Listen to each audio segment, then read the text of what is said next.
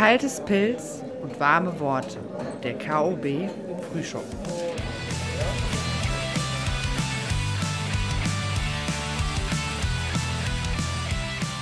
Hallo, Herr Dr. Grün. Hallo Matu. Wie geht's dir? Ja, ich äh, bin gut drauf. Freut mich. Ähm, wir haben gerade jetzt bei dem doch annehmbaren Wetter hier draußen, ist es äh, doch äh, besser als äh, erwartet. Deshalb umso besser. Und so machen wir unseren allerersten Open Air Podcast. Ja, Weißt du, was ich mich gestern gefragt habe? Ob die Betty Ford Klinik nach Pandemieende genug Plätze für die ganzen Neualkoholiker hat, die in der Pandemie entstanden sind. ich glaube, da müssen die, müssen die so ein anderes Segment aufmachen, weil Betty Ford ist ziemlich teuer und durch die ganzen Pleiten können die sich das nicht, nicht mehr leisten. Ja.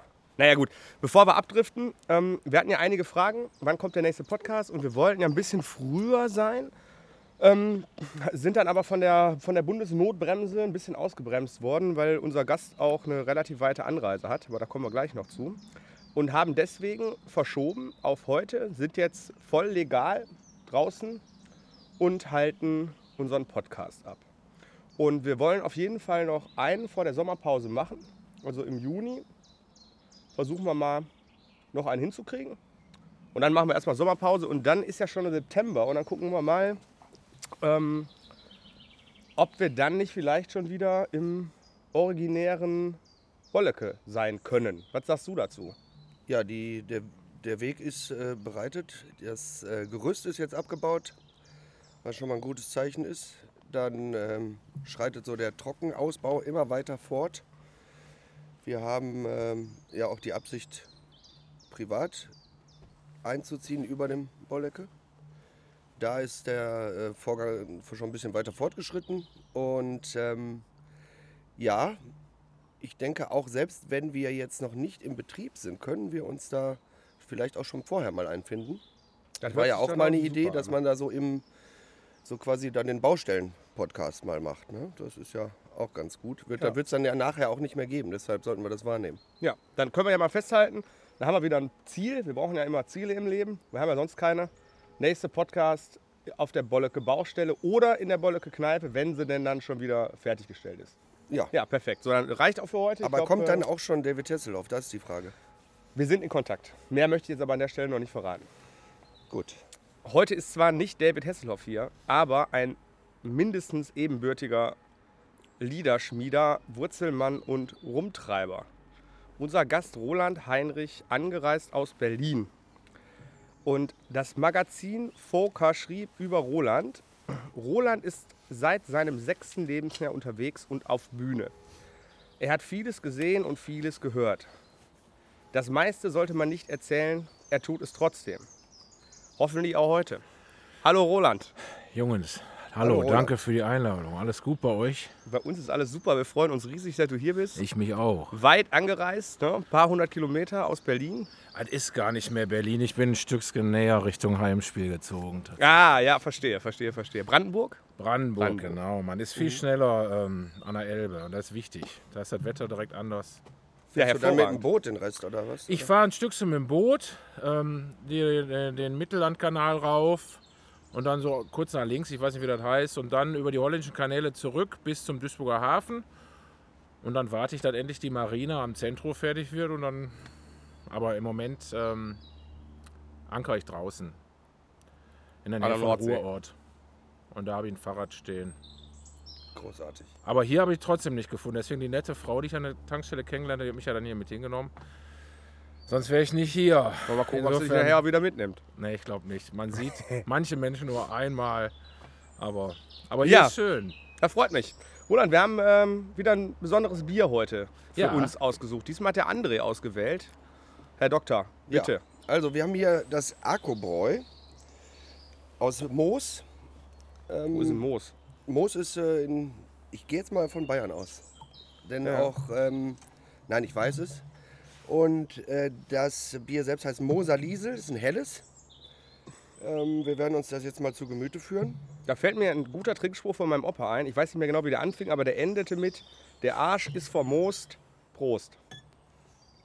In diesem Sinne. Dem wollen wir nichts hinzufügen. Prost. Prost. Akku Danke. Bräu Moos, Moser Liesel Helles.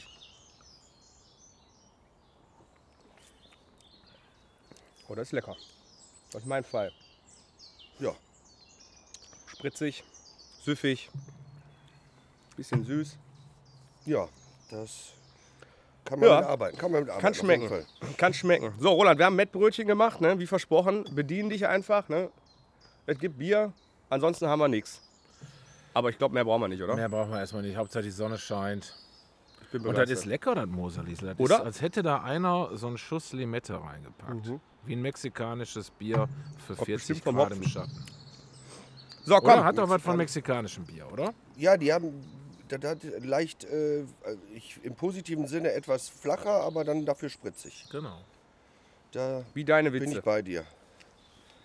Bisschen Ich, flacher. mir wäre jetzt fast eine Beleidigung rausgerutscht. Aber, äh, Gottes schon direkt Willen. am Anfang. bin, so, Gut, pass mal auf, wir machen jetzt mal folgendes.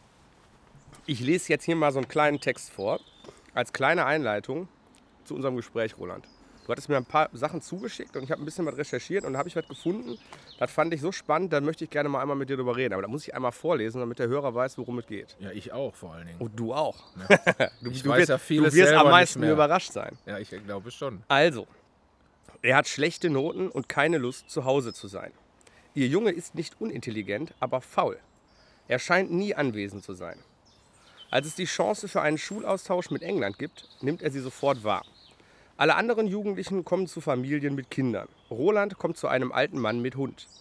Er war in den 50ern Soldat in Deutschland und Korea, will sein Deutsch aufbessern. Eigentlich möchte er zurück nach Deutschland zu seinem Sohn. Den hat er seit 1959 nicht mehr gesehen. My son calls another man daddy. Er arbeitet als Leichengräber. Roland fährt oft mit. Abends beim Bier erzählt er von damals und sie hören Hank Williams. Hank Williams wrote my life, Roland. Jeden Samstag geht es nach Dover zum Fischen. Roland kehrt zurück nach Deutschland und Hank Williams geht mit. Seine neuen Country-Songs und Hank Williams-Cover will aber keiner mit ihm spielen. Country ist halt noch nicht cool. Roland beschließt, Gitarre spielen zu lernen. Er macht einen Taxischein, um sich ein gescheites Instrument leisten zu können. Einsame Nächte und BFBS. Eines Abends steigt ein alter Herr ein. Er will nach Essen. 1945 hatten ihn die Amis nach West Virginia in die Kriegsgefangenschaft geschickt. Die Lagerwache spielte Hits von Hank Williams und Hank Snow auf einer Epiphone-Gitarre. Der Wachmann zeigte dem Deutschen einige Akkorde und verkaufte ihm die Gitarre irgendwann. Vor seiner Haustür angekommen, sagt der alte Mann zu Roland, die Gitarre hat einen kaputten Hals und meine Finger wollen nicht mehr. Wenn du sie hinbekommst, gehört sie dir. Hast du sie hinbekommen? Nee, weil der Mann hatte leider Alzheimer und hat sie mir dann doch nicht gegeben. Das ist eine schöne, das ist eine sehr schöne Geschichte. Aber es gab tatsächlich eine Gitarre, die kaputt war, die ich hinbekommen Die war aber nicht von ihm. Er ist tatsächlich, äh, ich glaube, der hieß Herr Schleich.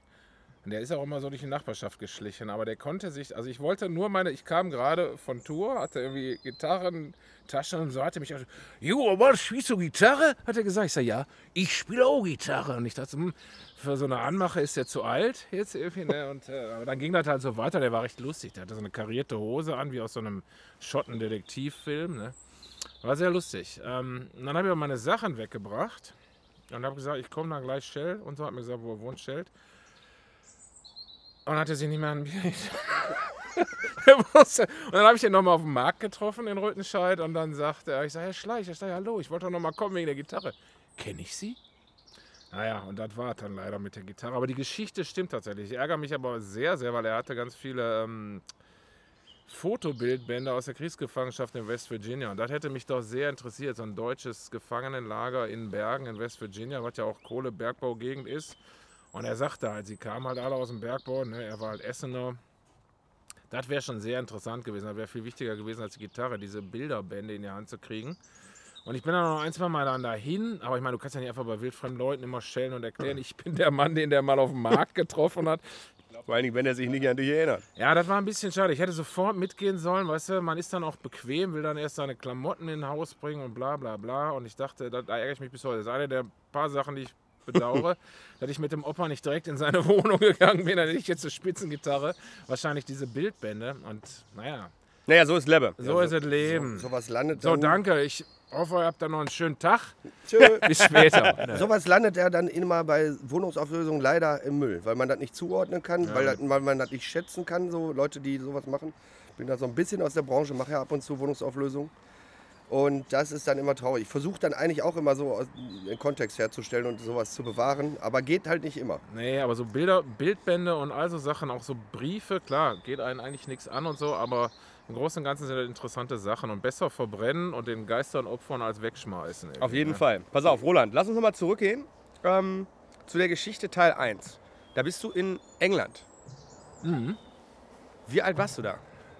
Das erste Mal war ich da, glaube ich, noch 15 so gerade eben. Und du bist, das war dann welches Jahr? Das war 1985. 1985. Da hattest du also schon ähm, Musik gemacht, oder? Ich mache Musik tatsächlich seit ich sechs bin. Okay. Womit ging's los? Ach, ich glaube noch früher hier in Oberhausen war irgendwo. Ich habe als Kind, äh, ich mochte immer Musik. Ich, irgendwie sagte mein Opa mal, ich hätte mal beim Neujahrskonzert 1972 oder 3 hätte ich mich auf so einen Putzeimer gestellt und hat Orchester im Fernsehen dirigiert. Und dann haben die mich in der musikalischen Früherziehung angemeldet. Die war irgendwo in Oberhausen. Ich weiß nicht, ob es bei der AWO war, oben auf der Marktstraße oder so. Und dann kriegten die Kinder halt so eine Rassel in der Hand oder ein Xylophon und ob das gut klang, ich weiß es, da kann ich mich nicht dran erinnern. Ich weiß, da war eine ältere Frau mit grauen Haaren, wir standen alle im Kreis, das weiß ich noch. Und war da hast du laut. deine, deine, deine, deine Verbindung zur Musik ja, gespürt. das war so. Und dann habe ich, ähm, ja, dann habe ich irgendwann diese Schokoladengitarre gekriegt von Wissol. Das ist, glaube ich, Tengelmann gewesen, ne? Mühlheimer Firma. Mhm. Und die war so aus Pappmaché und innen drin war Schokolade und Bonbons. Dann habe ich die rausgeschmissen und habe halt äh, die Seiten wieder drauf gemacht und habe dann darauf rumgeschrummelt. irgendwie. Okay. Hast du denn jetzt die, die Förderung, ähm, gab es da auch irgendwelche, ähm, waren deine Eltern auch musikalisch? Mein Ja, Opa, die, die ganze Familie, die in Vogelheim äh, im Stahlwerk und auf der Zeche in allen Essen und so, die haben halt alle in so evangelischen Blasorchestern gespielt tatsächlich. Also die Familie mütterlicherseits, die kommt zur Hälfte aus Essen, zur Hälfte aus Mülheim, aber die haben dann alle in Vogelheim gewohnt unten und ähm, heißt doch Vogelheim, ich darf das ja nicht sagen. Wie heißt das da? Vogelheim? Borbeck? Ist ja die Keine falsche Ahnung. Stadt. Ne? Kann sein. Und ähm, nee, da ist, ähm, die haben alle in so evangelischen Blasorchestern gespielt. Mein Opa hatte eine Mundharmonika tatsächlich. Und, Und dann kam 1982 und du hast im Rockpalast die Wiederholung von 1978 Link Ray und Robert Gordon gesehen Ja, und hast für dich ein Dilemma gelöst. Rock'n'Roll und Punk sind das gleiche. jawohl. Das musst du mir mal erklären. Hast du mal Link Ray gesehen, wie der aussah hinterher? Also Link Ray ist halber Indianer oder Viertel Indianer gewesen. Ne? Und eine ziemlich markante Erscheinung und stand da mit einer schwarzen Lederhose, schwarze Cowboystiefel, schwarzes T-Shirt und so einem Ledermantel, wie man den in Deutschland nur von anderen Gruppierungen kannte. Ne? Ganz lang und riesentolle, schwarze Spiegelglas, Sonnenbrille. Und ich saß da mit meinem Märchenkassettenrekorder vom Fernseher, hab dann aufgenommen. Anton Fig am Schlagzeug, schwarzes äh, Barret auf, schwarzes Muskelshirt, schwarzer Nietengürtel, schwarze Klamotten, Robert Gordon ganz in schwarz und Rob Stoner am Bass. Rob Stoner war kurz vorher noch mit Bob Dylan mit der Rolling Thunder Review auf Tour, war noch ein Hippie und jetzt alle sahen aus wie so Moped-Punks. Ne? Und die haben zwar Rockabilly und Rock'n'Roll gespielt, aber das hatte diese Energie 77, 78 vom Punkrock. Produziert war das von Richard Gotterer damals, das war so einer, der hat einen Blondie produziert, diese ganzen New Wave-Kapellen. Ne? Willie DeVille. Und das war sehr punkig und sehr hingerotzt und sehr aggressiv. Das hatte einen ziemlich fiesen Spirit. Das war nicht 50er Eisdiele, bunte Autos, der ganze Käse. ja, sondern das war halt richtig äh, Rock'n'Roll. Halt Ja. Böse, böse, böse. Und ich saß da, meine Mutter und mein Vater kamen rein, weil die wunderten sich, warum der Junge am Sonntag um 18 Uhr Fernsehen guckt. Da kam ja nichts für Kinder. Und dann Wie, das ist jetzt ein neues Hobby, da können wir uns auf einiges gefasst machen. Guck mal, der ist so alt wie du. Meine Mutter sagt, der Link Ray war genau wie mein Vater von 1935. Und dann hat die, glaube ich, in totale Löcher geschmissen, dass da jemand stand, der so alt war wie mein Vater, der hatte eine tolle einen Ledermantel, spielte Gitarre auf dem Sonntagabend um 18 Uhr und sah aus, als würde der gleich die Hütte abbrennen. Und das war, ähm, und da wusste ich, das ist Punkrock. Ob du jetzt Sex Pistols bist oder du bist Cats und die sahen ja selber aus wie Punks. Also irgendwie vermischte sich dann letztendlich das Problem, kann man Punk sein oder Rockabilly sein? Das war dann auf einmal alles eins. Mhm. Würdest du-. Würdest du sagen, da ist so ein bisschen dann auch der Psychobilly gelandet? Das war dann tatsächlich das nächste Dilemma, weil die Rockabilly-Szene war dann damals doch sehr ähm, ausgrenzend, teilweise rassistisch, komische Sachen. Ich weiß noch, ich bin mal zu einem Treffen gegangen, wo konntest du mal Platten abgeben bei dem DJ und ich hatte, war ganz stolz, ich hatte eine Single von Little Junior Parker and the Blue Flames. War ein Blues-Typ, der hat auf Sun Records aufgenommen, wo Elvis, Johnny Cash, Carl Perkins alle waren. Und die A-Seite war Love My Baby, die B-Seite war Mystery Train. Und ich hatte irgendwo gelesen, dass Elvis aus dem Text von Mystery Train und der Melodie von Love My Baby seine Version von Mystery Train gemacht hat. Mein Gott, ich war 12, 13, war stolz wie Hupe, dass ich dieses Single hatte. War natürlich nie original. Bin zum DJ gesagt, aber hier, guck mal, so aus der Melodie im Text, bla bla bla bla bla. Und dann hat er gesagt, hau ab mit der, hm, das Wort darf man nicht sagen, scheiße, darf man auch nicht sagen. Und da war für mich klar, das ist hier nichts für mich. Weißt ja. du, wenn du irgendwie, wenn die nicht kapieren, dass die Musik die gleiche ist und dass egal ist, wie du aussiehst, dann hast du da nichts Was ja verloren. eigentlich Punk ist, ne? Das ist eigentlich Punk. Und dann war alles war falsch. Dann hat man sich mit den Punks gekloppt, dann musste man sich mit den Skinheads kloppen, im Schlosskeller und so, dann musste man dies, musste man das. Man musste so viel. Ich gesagt, dann kann ich auch zu Hause bleiben. Bei meinen Eltern muss ich auch total viel, in der Schule muss ich total viel. Und dann kam halt Psychobilly, war für mich interessant. Ich habe das im Radio gehört bei Graffiti, war so eine Sendung auf WDR. Die Platten standen schon überall rum in Oberhausen, Mühlen im Plattenladen. Aber das hatte genau diese Mischung, diese, diese Optik der Jetztzeit, so, ne, Punk, frühe 80er, du hast ja gedacht, der Atomkrieg steht drei Minuten vor der Tür. Alles geht zusammen, alles Neonlicht, alles kalt, alles falsch, die Welt geht unter. Dann habe ich ganz viel Comics gelesen, Superhelden, Science-Fiction-Comics, alte Boris Karloff-Filme geguckt und, und hier, wie hieß der Typ da, Jack Arnold mit seinen Monsterdingern, Tarantula und so. Und dann kam auf einmal diese ganze Bewegung rüber. Die sahen aus wie Punks, haben aber so ein bisschen Rockabilly gespielt, aber mit dem Drive von 1983. Und die haben gesungen von Monstern, Mutanten und da dachte ich, das ist super. Wer war so die, die erste Band, Psychobilly-Band, wo du sagen würdest, die, also, die hast du wahrgenommen? Also gehört im Radio habe ich die Escalators, das war dann eigentlich schon Garage, das war Nigel Lewis von, von Meteors, der ist dann da raus und hat so ein bisschen mehr 60s und das hieß The Day the Sun Burned Down. Das fand ich super. das war genau mein Ding. Also die Meteors habe ich tatsächlich im Laden gesehen. Und die Milkshakes, ich meine, an denen kam es ja nicht vorbei. In jedem Laden standen mindestens zwei Milkshakes-Platten und immer andere. Die hatten zu der Zeit so zwölf Platten raus, aber das war dann mehr so 60s, Star Club, Beat Sound, Garagenkram. Ja, genau, das war nicht so richtig Psychobilly. Ne? Nee, ich hätte nee. auch so Beat, hätte ich jetzt auch gesagt. Genau. Ja, ja. Und dann kamen halt die Sharks und die Sharks hatten halt die Botschaft, wear what you want. Und das fand ich total super. Ne? Ja, auch Man wieder ist albern natürlich heute denken wir, ja, was ist so. Aber mit 13, ja. wenn dir einer sagt, du kannst machen, was du willst, kannst anziehen, was du willst, du bist trotzdem okay. Ist eine super Botschaft. Ja, ich fand auch, wenn man, wenn man zurückblickt auf die Jahrzehnte davor, war das nicht so einleuchtend. Also ich glaube, das ist schon, das hat der Punk schon mitgebracht, ne, diese Message. Und das, die finde ich auch super wichtig. Ne? Passt ja auch irgendwie so zum, zum liberalen Denken. Ne? Einfach ist scheißegal, wie du aussiehst, ne? kannst trotzdem ein cooler Typ sein. Ne?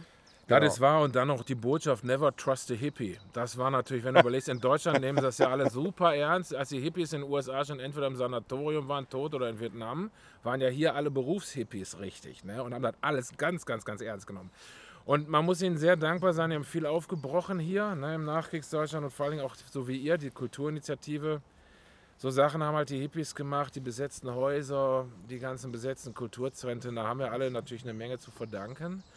Aber es war dann irgendwann doch sehr engstirnig, sehr indoktriniert und manchmal ein bisschen spaßfeindlich. Und ich glaube, Punkrock hat dem Ganzen, dieser Be Protestbewegung, die hier im Nachkriegsdeutschland sein musste, 68 durch die Hippies und so, die musste dann nochmal so ein bisschen enternstet werden. Und dafür war Punkrock ja. hier eigentlich genau. Ja, das ist, aber das ist auch genau, das finde ich eigentlich eine schöne Beschreibung, dieses, der Begriff enternstet den finde ich super, weil das war genau für mich auch, was mich irgendwie so zum Punk gebracht hat. Gesagt, lass, komm, wir scheißen einfach jetzt drauf, ne? jetzt lass mal die Politik Politik sein und wir, wir, wir, man kann sie ja trotzdem mit aufnehmen. Alles man ist kann, politisch. Genau, es ist eh so, so oder so ja. ist es im Endeffekt politisch. Du ne? musst nicht eu werden, aber, dann so, äh, Genau, man muss ja auch mal über sich selbst lachen ja. können. Ne? Das glaube ich auch. Können. Und das war damals nicht überall gegeben. So. Ja, ich wahr. denke, dass man, wenn man sich dann von, diese, von so Dogmen befreit, ne? also das ist ja dann halt immer so, wenn es äh, du kannst ja, in eine Facette des Punks war dann allerdings auch diese Uniformierung, die dann irgendwo stattfand. Ja, sicher, ne? ja. Und dann gab es dann, wer sind die richtigen Punks? Also ich sag, ich habe mal diese Doku mal gesehen, äh, äh, Punk No Future mit dem äh, Willy Wucher und so weiter. Und da sagten dann die schon damals, äh, ja, wir, wir sind ja, gibt ja eigentlich keine richtigen Punks. Die richtigen Punks, die waren ja äh, 1978 in London und so. Ne? Also, dass die selbst dann diese Wahrnehmung schon hatten. Ähm, letztendlich, glaube ich, spielt das ja gar keine Rolle, nein, sondern äh, dass, sich da, dass man halt so Krusten aufbricht ne? und äh, daraus wieder irgendwas Neues entsteht. Und ähm, letztendlich sind wir ja Produkt dieser ganzen Entwicklung. Das ist der Punkt. Und ich meine, Ich bin auch Kannst der Letzte, der nicht sagt, ich hatte Gerne. keinen an der Klatsch oder habe nicht immer noch einen. Wenn du irgendwie immer irgendwo dazugehören willst, Ja, das- ist das auch nicht normal. Helle. Weißt du? Aber es ist natürlich für Kinder total wichtig, das Gefühl zu haben, irgendwo dazuzugehören, Stabilität zu haben und irgendwie in so eine Gruppe zu gehören, wo du glaubst, da denken alle wie du, fühlen alle wie du. Das ist mit 12, 13, 14, 15 total wichtig und das läuft dann halt über so Symbole wie den richtigen Pullover, die richtigen Stiefel. Also meine Güte, was gab es für Diskussionen, welche Dogmatenstiefel die richtigen sind. Ne? Und welche Schnürung? Und die richtigen, ja, und das noch, weißt du? Und Nicht zu vergessen. Und, dann, und da bedienen sich ja dann aber auch, ne, im Endeffekt bedient sich ja wirklich ein Spektrum an, an diesem Schuh. Ne? Das könnte ja weitreichender nicht sein. Ne? Und alles, Ja. en- alles entscheidet ein Schnürsäcke. Stell dir mal vor, du wärst Ja. ein modebewusster Mann in den 80ern gewesen, der keine Ahnung von Politik hat und schnürt sich seine, Ja. seine Doc. Martens weiß. Da bist du aber am Arsch, ne? wenn du dann zum Punkkonzert gehst. zu spüren bekommen. Ne? War ja nicht so, dass das nicht auch genau so war. Und, Naja, heute, und dann- heute siehst du ja, dass das vollkommen verflacht. Also das ist ja einfach, heute ist es wirklich nur ein reines, hohles Markenprodukt. Das wird einfach breit. Ich meine, ist alles gut, ne? aber es war damals, genau wie du sagst, nicht ungefährlich, in die falsche Stadtteil mit den falschen Schnürungen zu gehen, sagen wir mal so.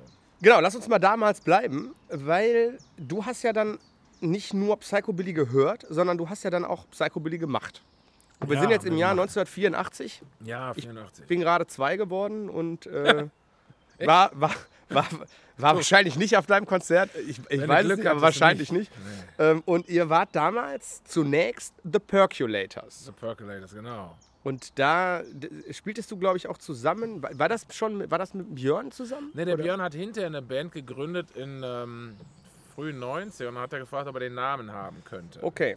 Also es gab dann nochmal eine Percolators Band mit Leuten aus Gladbach und aus Oberhausen. Und das war der Björn. da haben die unseren Namen benutzt. Aber Okay. das war eine Band, äh, zum Teil aus Mülheim, zum Teil aus Oberhausen, hinterher ganz aus Mülheim. Und ähm, da haben wir so eine Mischung, ja, da haben wir so Monster, Rockabilly gemacht, so ein bisschen garagig. Und dann haben wir die Plakate halt gemalt mit Mutanten und so. Das war ganz wichtig. Also dieses, ja genau, also dieses, was ich auch im Psychobilly, sagen wir mal, kenne. Ich bin ja jetzt keine Szene-Mitglied, aber ich fand die Musik immer ganz cool. Und ähm, da war ja viel Monster, Superhelden. Genau, wir hatten unseren eigenen Superhelden, Captain P, Captain Percolator, der äh, baute halt seine Kraft auf viel starken Kaffee auf. Ne? Und der ist immer zum. Uranus geflogen, aber wir wissen bis heute nicht warum. Und unsere Tour, die letzte hieß dann Back from Uranus. Und das war halt ganz wichtig. Und dann haben wir viel Totenköpfe und komische Monster und so. Das hat so viel Spaß gemacht, diese Plakate allein zu machen. Ne? Das war fast wichtiger als der Auftritt. Und äh, ja, war eine lustige Zeit insofern. Und dann habt ihr euch 1985 ähm, umbenannt Hm. in eine Band, von der ich im vorletzten Jahr eine Schallplatte bekommen habe, wenn mich nicht alles täuscht. Kann ich das Schlückschen noch haben hier? Ich bitte darum. Roland, lecker. also Entschuldigung, aber dieses Ja. Bier steht hier nicht. Wir haben, Um wir haben zu jetzt für die, verfaulen. die Testbiere, Ja, da haben bei, wir so, bei so tatsächlich zwei, Verköstigungen gibt es ja eine Reihenfolge. Ich wollte jetzt nicht. Äh wir haben tatsächlich für jeden äh, zwei vorbehalten Auf bei dem Wohl, Testbier ne? jetzt. Ja? Genau, und hier liegt auch ein Flaschenöffner, der macht so coole Geräusche, so ein Fußballflaschenöffner. Lass der mal macht kurz so ein einschneiden bei den. Personalien. Da war ja gerade die. Rede von dem Björn. Ja. Prost. Und ähm, da sind ja immer wieder so Personalien, die auftauchen hier in den Gesprächen. Und, ähm, auch bei verschiedenen ähm, Menschen, die hier irgendwie aktiv sind in der Musikszene, Kulturszene. Und da ist dann, sprachen wir jetzt gerade vom Björn Ladeur. Ist das Genau. richtig? Genau, Ne? den ja wahrscheinlich einige bolleke Gäste von den Ohrfans of Rock Ja, den find, der findet jetzt zum zweiten, dritten Mal Erwähnung. Erste Mal war das äh, bei dem Jahresrückblick und dann bei, dem, bei der Folge 0. Also Gar nicht? quasi berühmt schon, könnte man sagen. Ja. Björn ist Schöne Grüße an der Stelle. Konstante. Schöne Grüße, Björn. Hör mal. Ja, genau, Nach, schöne Grüße an. Björn. Ja, okay, und dann habt ihr euch also umbenannt in die Swamp Dogs. Ja. Und ich habe von den Swamp Dogs, ich, vor zwei Jahren meine ich, ne, habe ich die Ja, Schallplatte ja, von den genau. Swamp Dogs bekommen, ne? Was haben denn die Swamp Dogs gemacht? Das war dann richtig Psychobilly. Also wir haben dann irgendwann entschieden, das ist alles zu ne, durcheinander. Wir hatten ja einen Gitarristen, der wollte nur Blues machen, wir hatten einen Bassisten, der wollte Sixties machen. Und irgendwann waren wir dann ein Trio. Der Attila hier, der wohnt hier um die Ecke. Der hat Schlagzeug gespielt, ich bin dann umgestiegen auf Kontrabass und Gitarrist war der Christian und wir haben dann gesagt, komm, wir machen jetzt wirklich eine, ein Guss und nur Monster Rockabilly, Psychobilly und äh, weil das zu der Seite wurde dann doch irgendwann natürlich auch wieder schwieriger. So, ne? Der eine oder dies, der andere, das war mit dem Publikum schwierig, die Läden, es gab dann auf einmal auch eine Szene, es gab Läden, wo das liefen, die wollten auch schon mal relativ klar wissen, was du machst. Und irgendwie konnten wir das auch am besten. Wir waren halt nicht so, 60s hatten wir nicht die Besetzung für oder so Garage Punk oder so. Und dann haben wir gesagt, komm, wir machen das. Der, Gitar der Gitarrist war ein guter Rockabilly-Gitarrist für seine 15, 16 Jahre. Und dann haben gesagt, dann ist der Weg der normale. Und wie gesagt, ich konnte mich da mit meinen Comics ausleben und meinem ganzen Gedöns. Das war natürlich super. Und du sagtest, da gab es Läden, da gab es. Swamp Dogs ist auch inspiriert von so einem Häger-Comic. Es gab einen Häger-Comic von 1975, Häger und der Basilisk. Da saß so ein Basilisk in so einem Sumpf auf so einem Baumstamm. Und das fand ich total, den fand ich so süß. Und dann habe ich den so ein bisschen mir selber verändert und gemacht und getan, bis der ganz anders war. Und dann habe ich gesagt, das sind die Sumpfhunde. Und dann fand ich als Kind immer Bernhard und Bianca spitze. Ne? Unten in den Sümpfen mit Da dem, kann ich mich auch noch dran erinnern. mit dem Luke, der mal selbstgebrannten Schnaps gesoffen hat, die Schildkröte. Und dann habe ich mir so mein eigenes Universum aus Sumpfbewohnern gebastelt. Die hatten alle Namen und dann gab es hinterher in Oberhausen Stärkrad die ganzen Roadies und Kumpels von uns, die hatten dann alle diese Namen und jeder war dann eins von diesen Mannequins. Die Schildkröte, die Schlange und so. Ne? Ja, klingt geil. Und du sagtest gerade, die Szene kam dann auf. Also so Mitte der 80er sind wir jetzt gerade. Ne? Die Szene kam auf, die Läden waren da. Ne? Ich, wie gesagt, ich war dann jetzt, sagen wir mal, wir sind jetzt Mitte der 80er, ich war dann schon drei. Ähm, war wahrscheinlich immer noch nicht in den Läden, aber ich sag mal, äh, mir, mir schwebt da so ein äh, Name im Hinterkopf, der ist Daddy. Ja, das Old Daddy, klar. War doch damals schon, war doch Ja, so ein Laden, schon oder? lange vor mir. Ich war ja viel zu klein und ich durfte auch gar nicht hin. Von Dümpten kam es ja auch ganz schlecht. Hin nach Stärkrade. Und bis ich wieder zu Hause sein musste, hat, haben die da gerade mal die Tür aufgemacht, weißt du.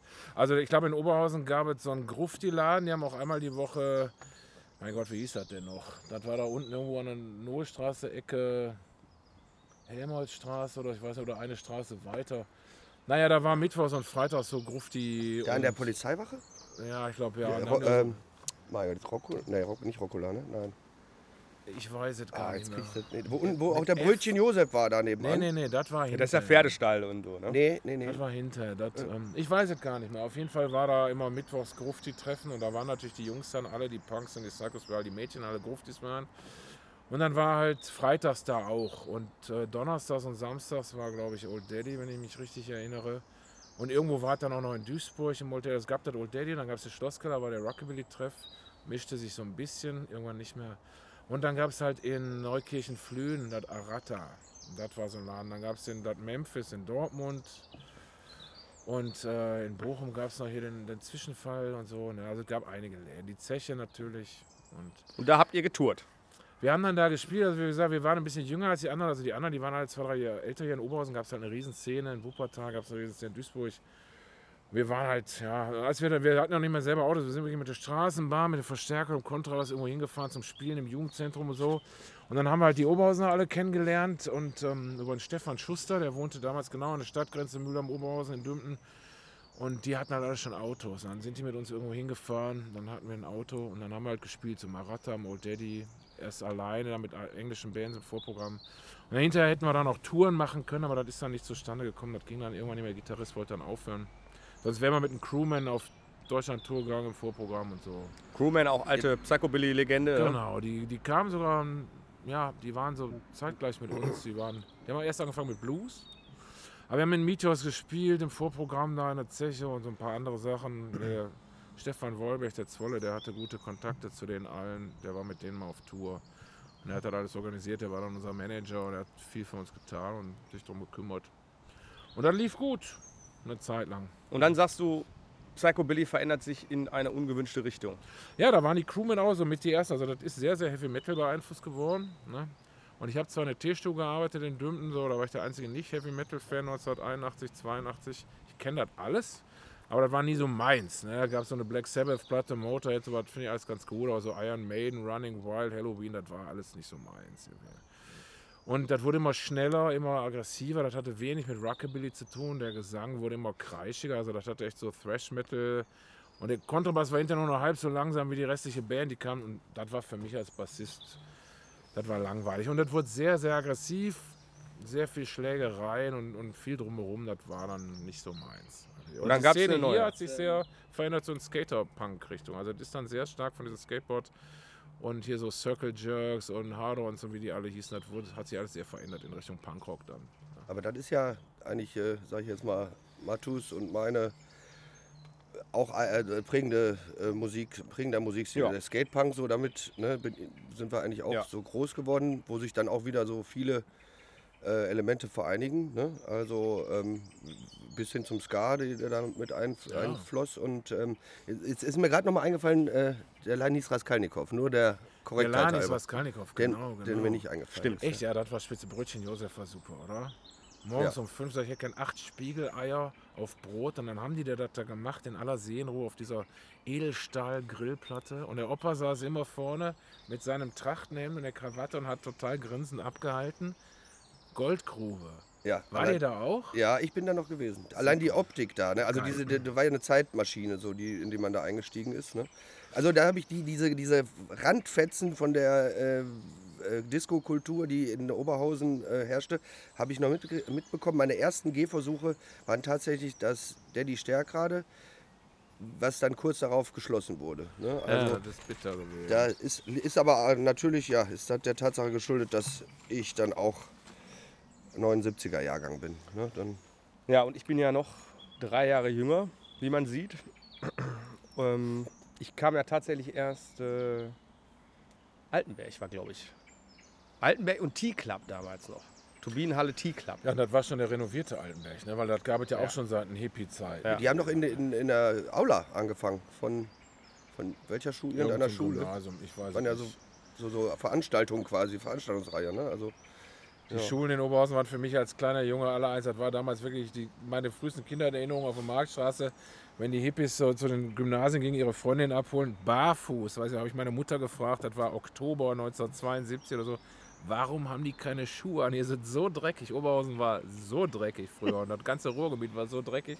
Und die sind barfuß mit Schlachhose, keine Bluse, schwarzes Sakko, Blumen. Das war unfassbar. Das war das einzig Bunte im Ruhrgebiet, waren die Hippies. Das war schon sehr, aber dass die keine Schuhe hatten, hat mich verstört. Barfußläufer sieht man immer seltener. Ja, sieht man seltener. Ähm, gestern habe ich einen an der Haltestelle stehen sehen. Die. Therapien werden immer besser wahrscheinlich.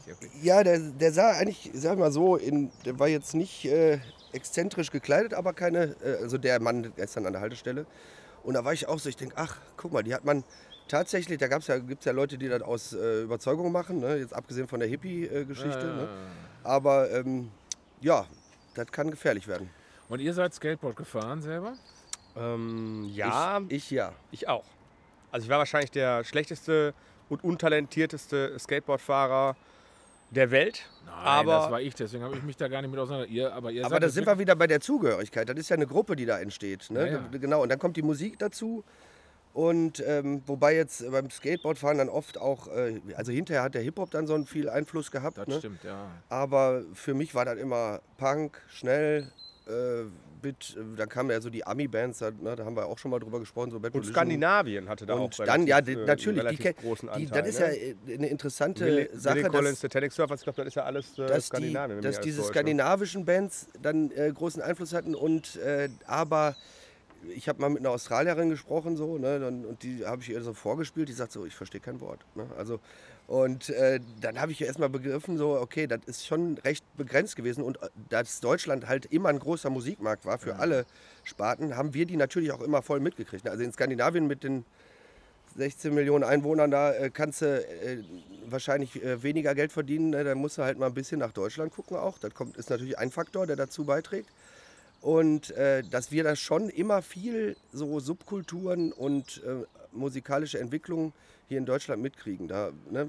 Also Und auch gerade im Ruhrgebiet. Ne? Ich glaube, Das das Ruhrgebiet, Ruhrgebiet ist, ne, super ja, auf, ist, ja, ist ja immer, also gut, ich, ich, keine Ahnung, ich bin jetzt nicht mehr so in der Szene gerade, ne, aber muss ja ab und zu mal arbeiten. Ne, aber, wir sind die ähm, Szene.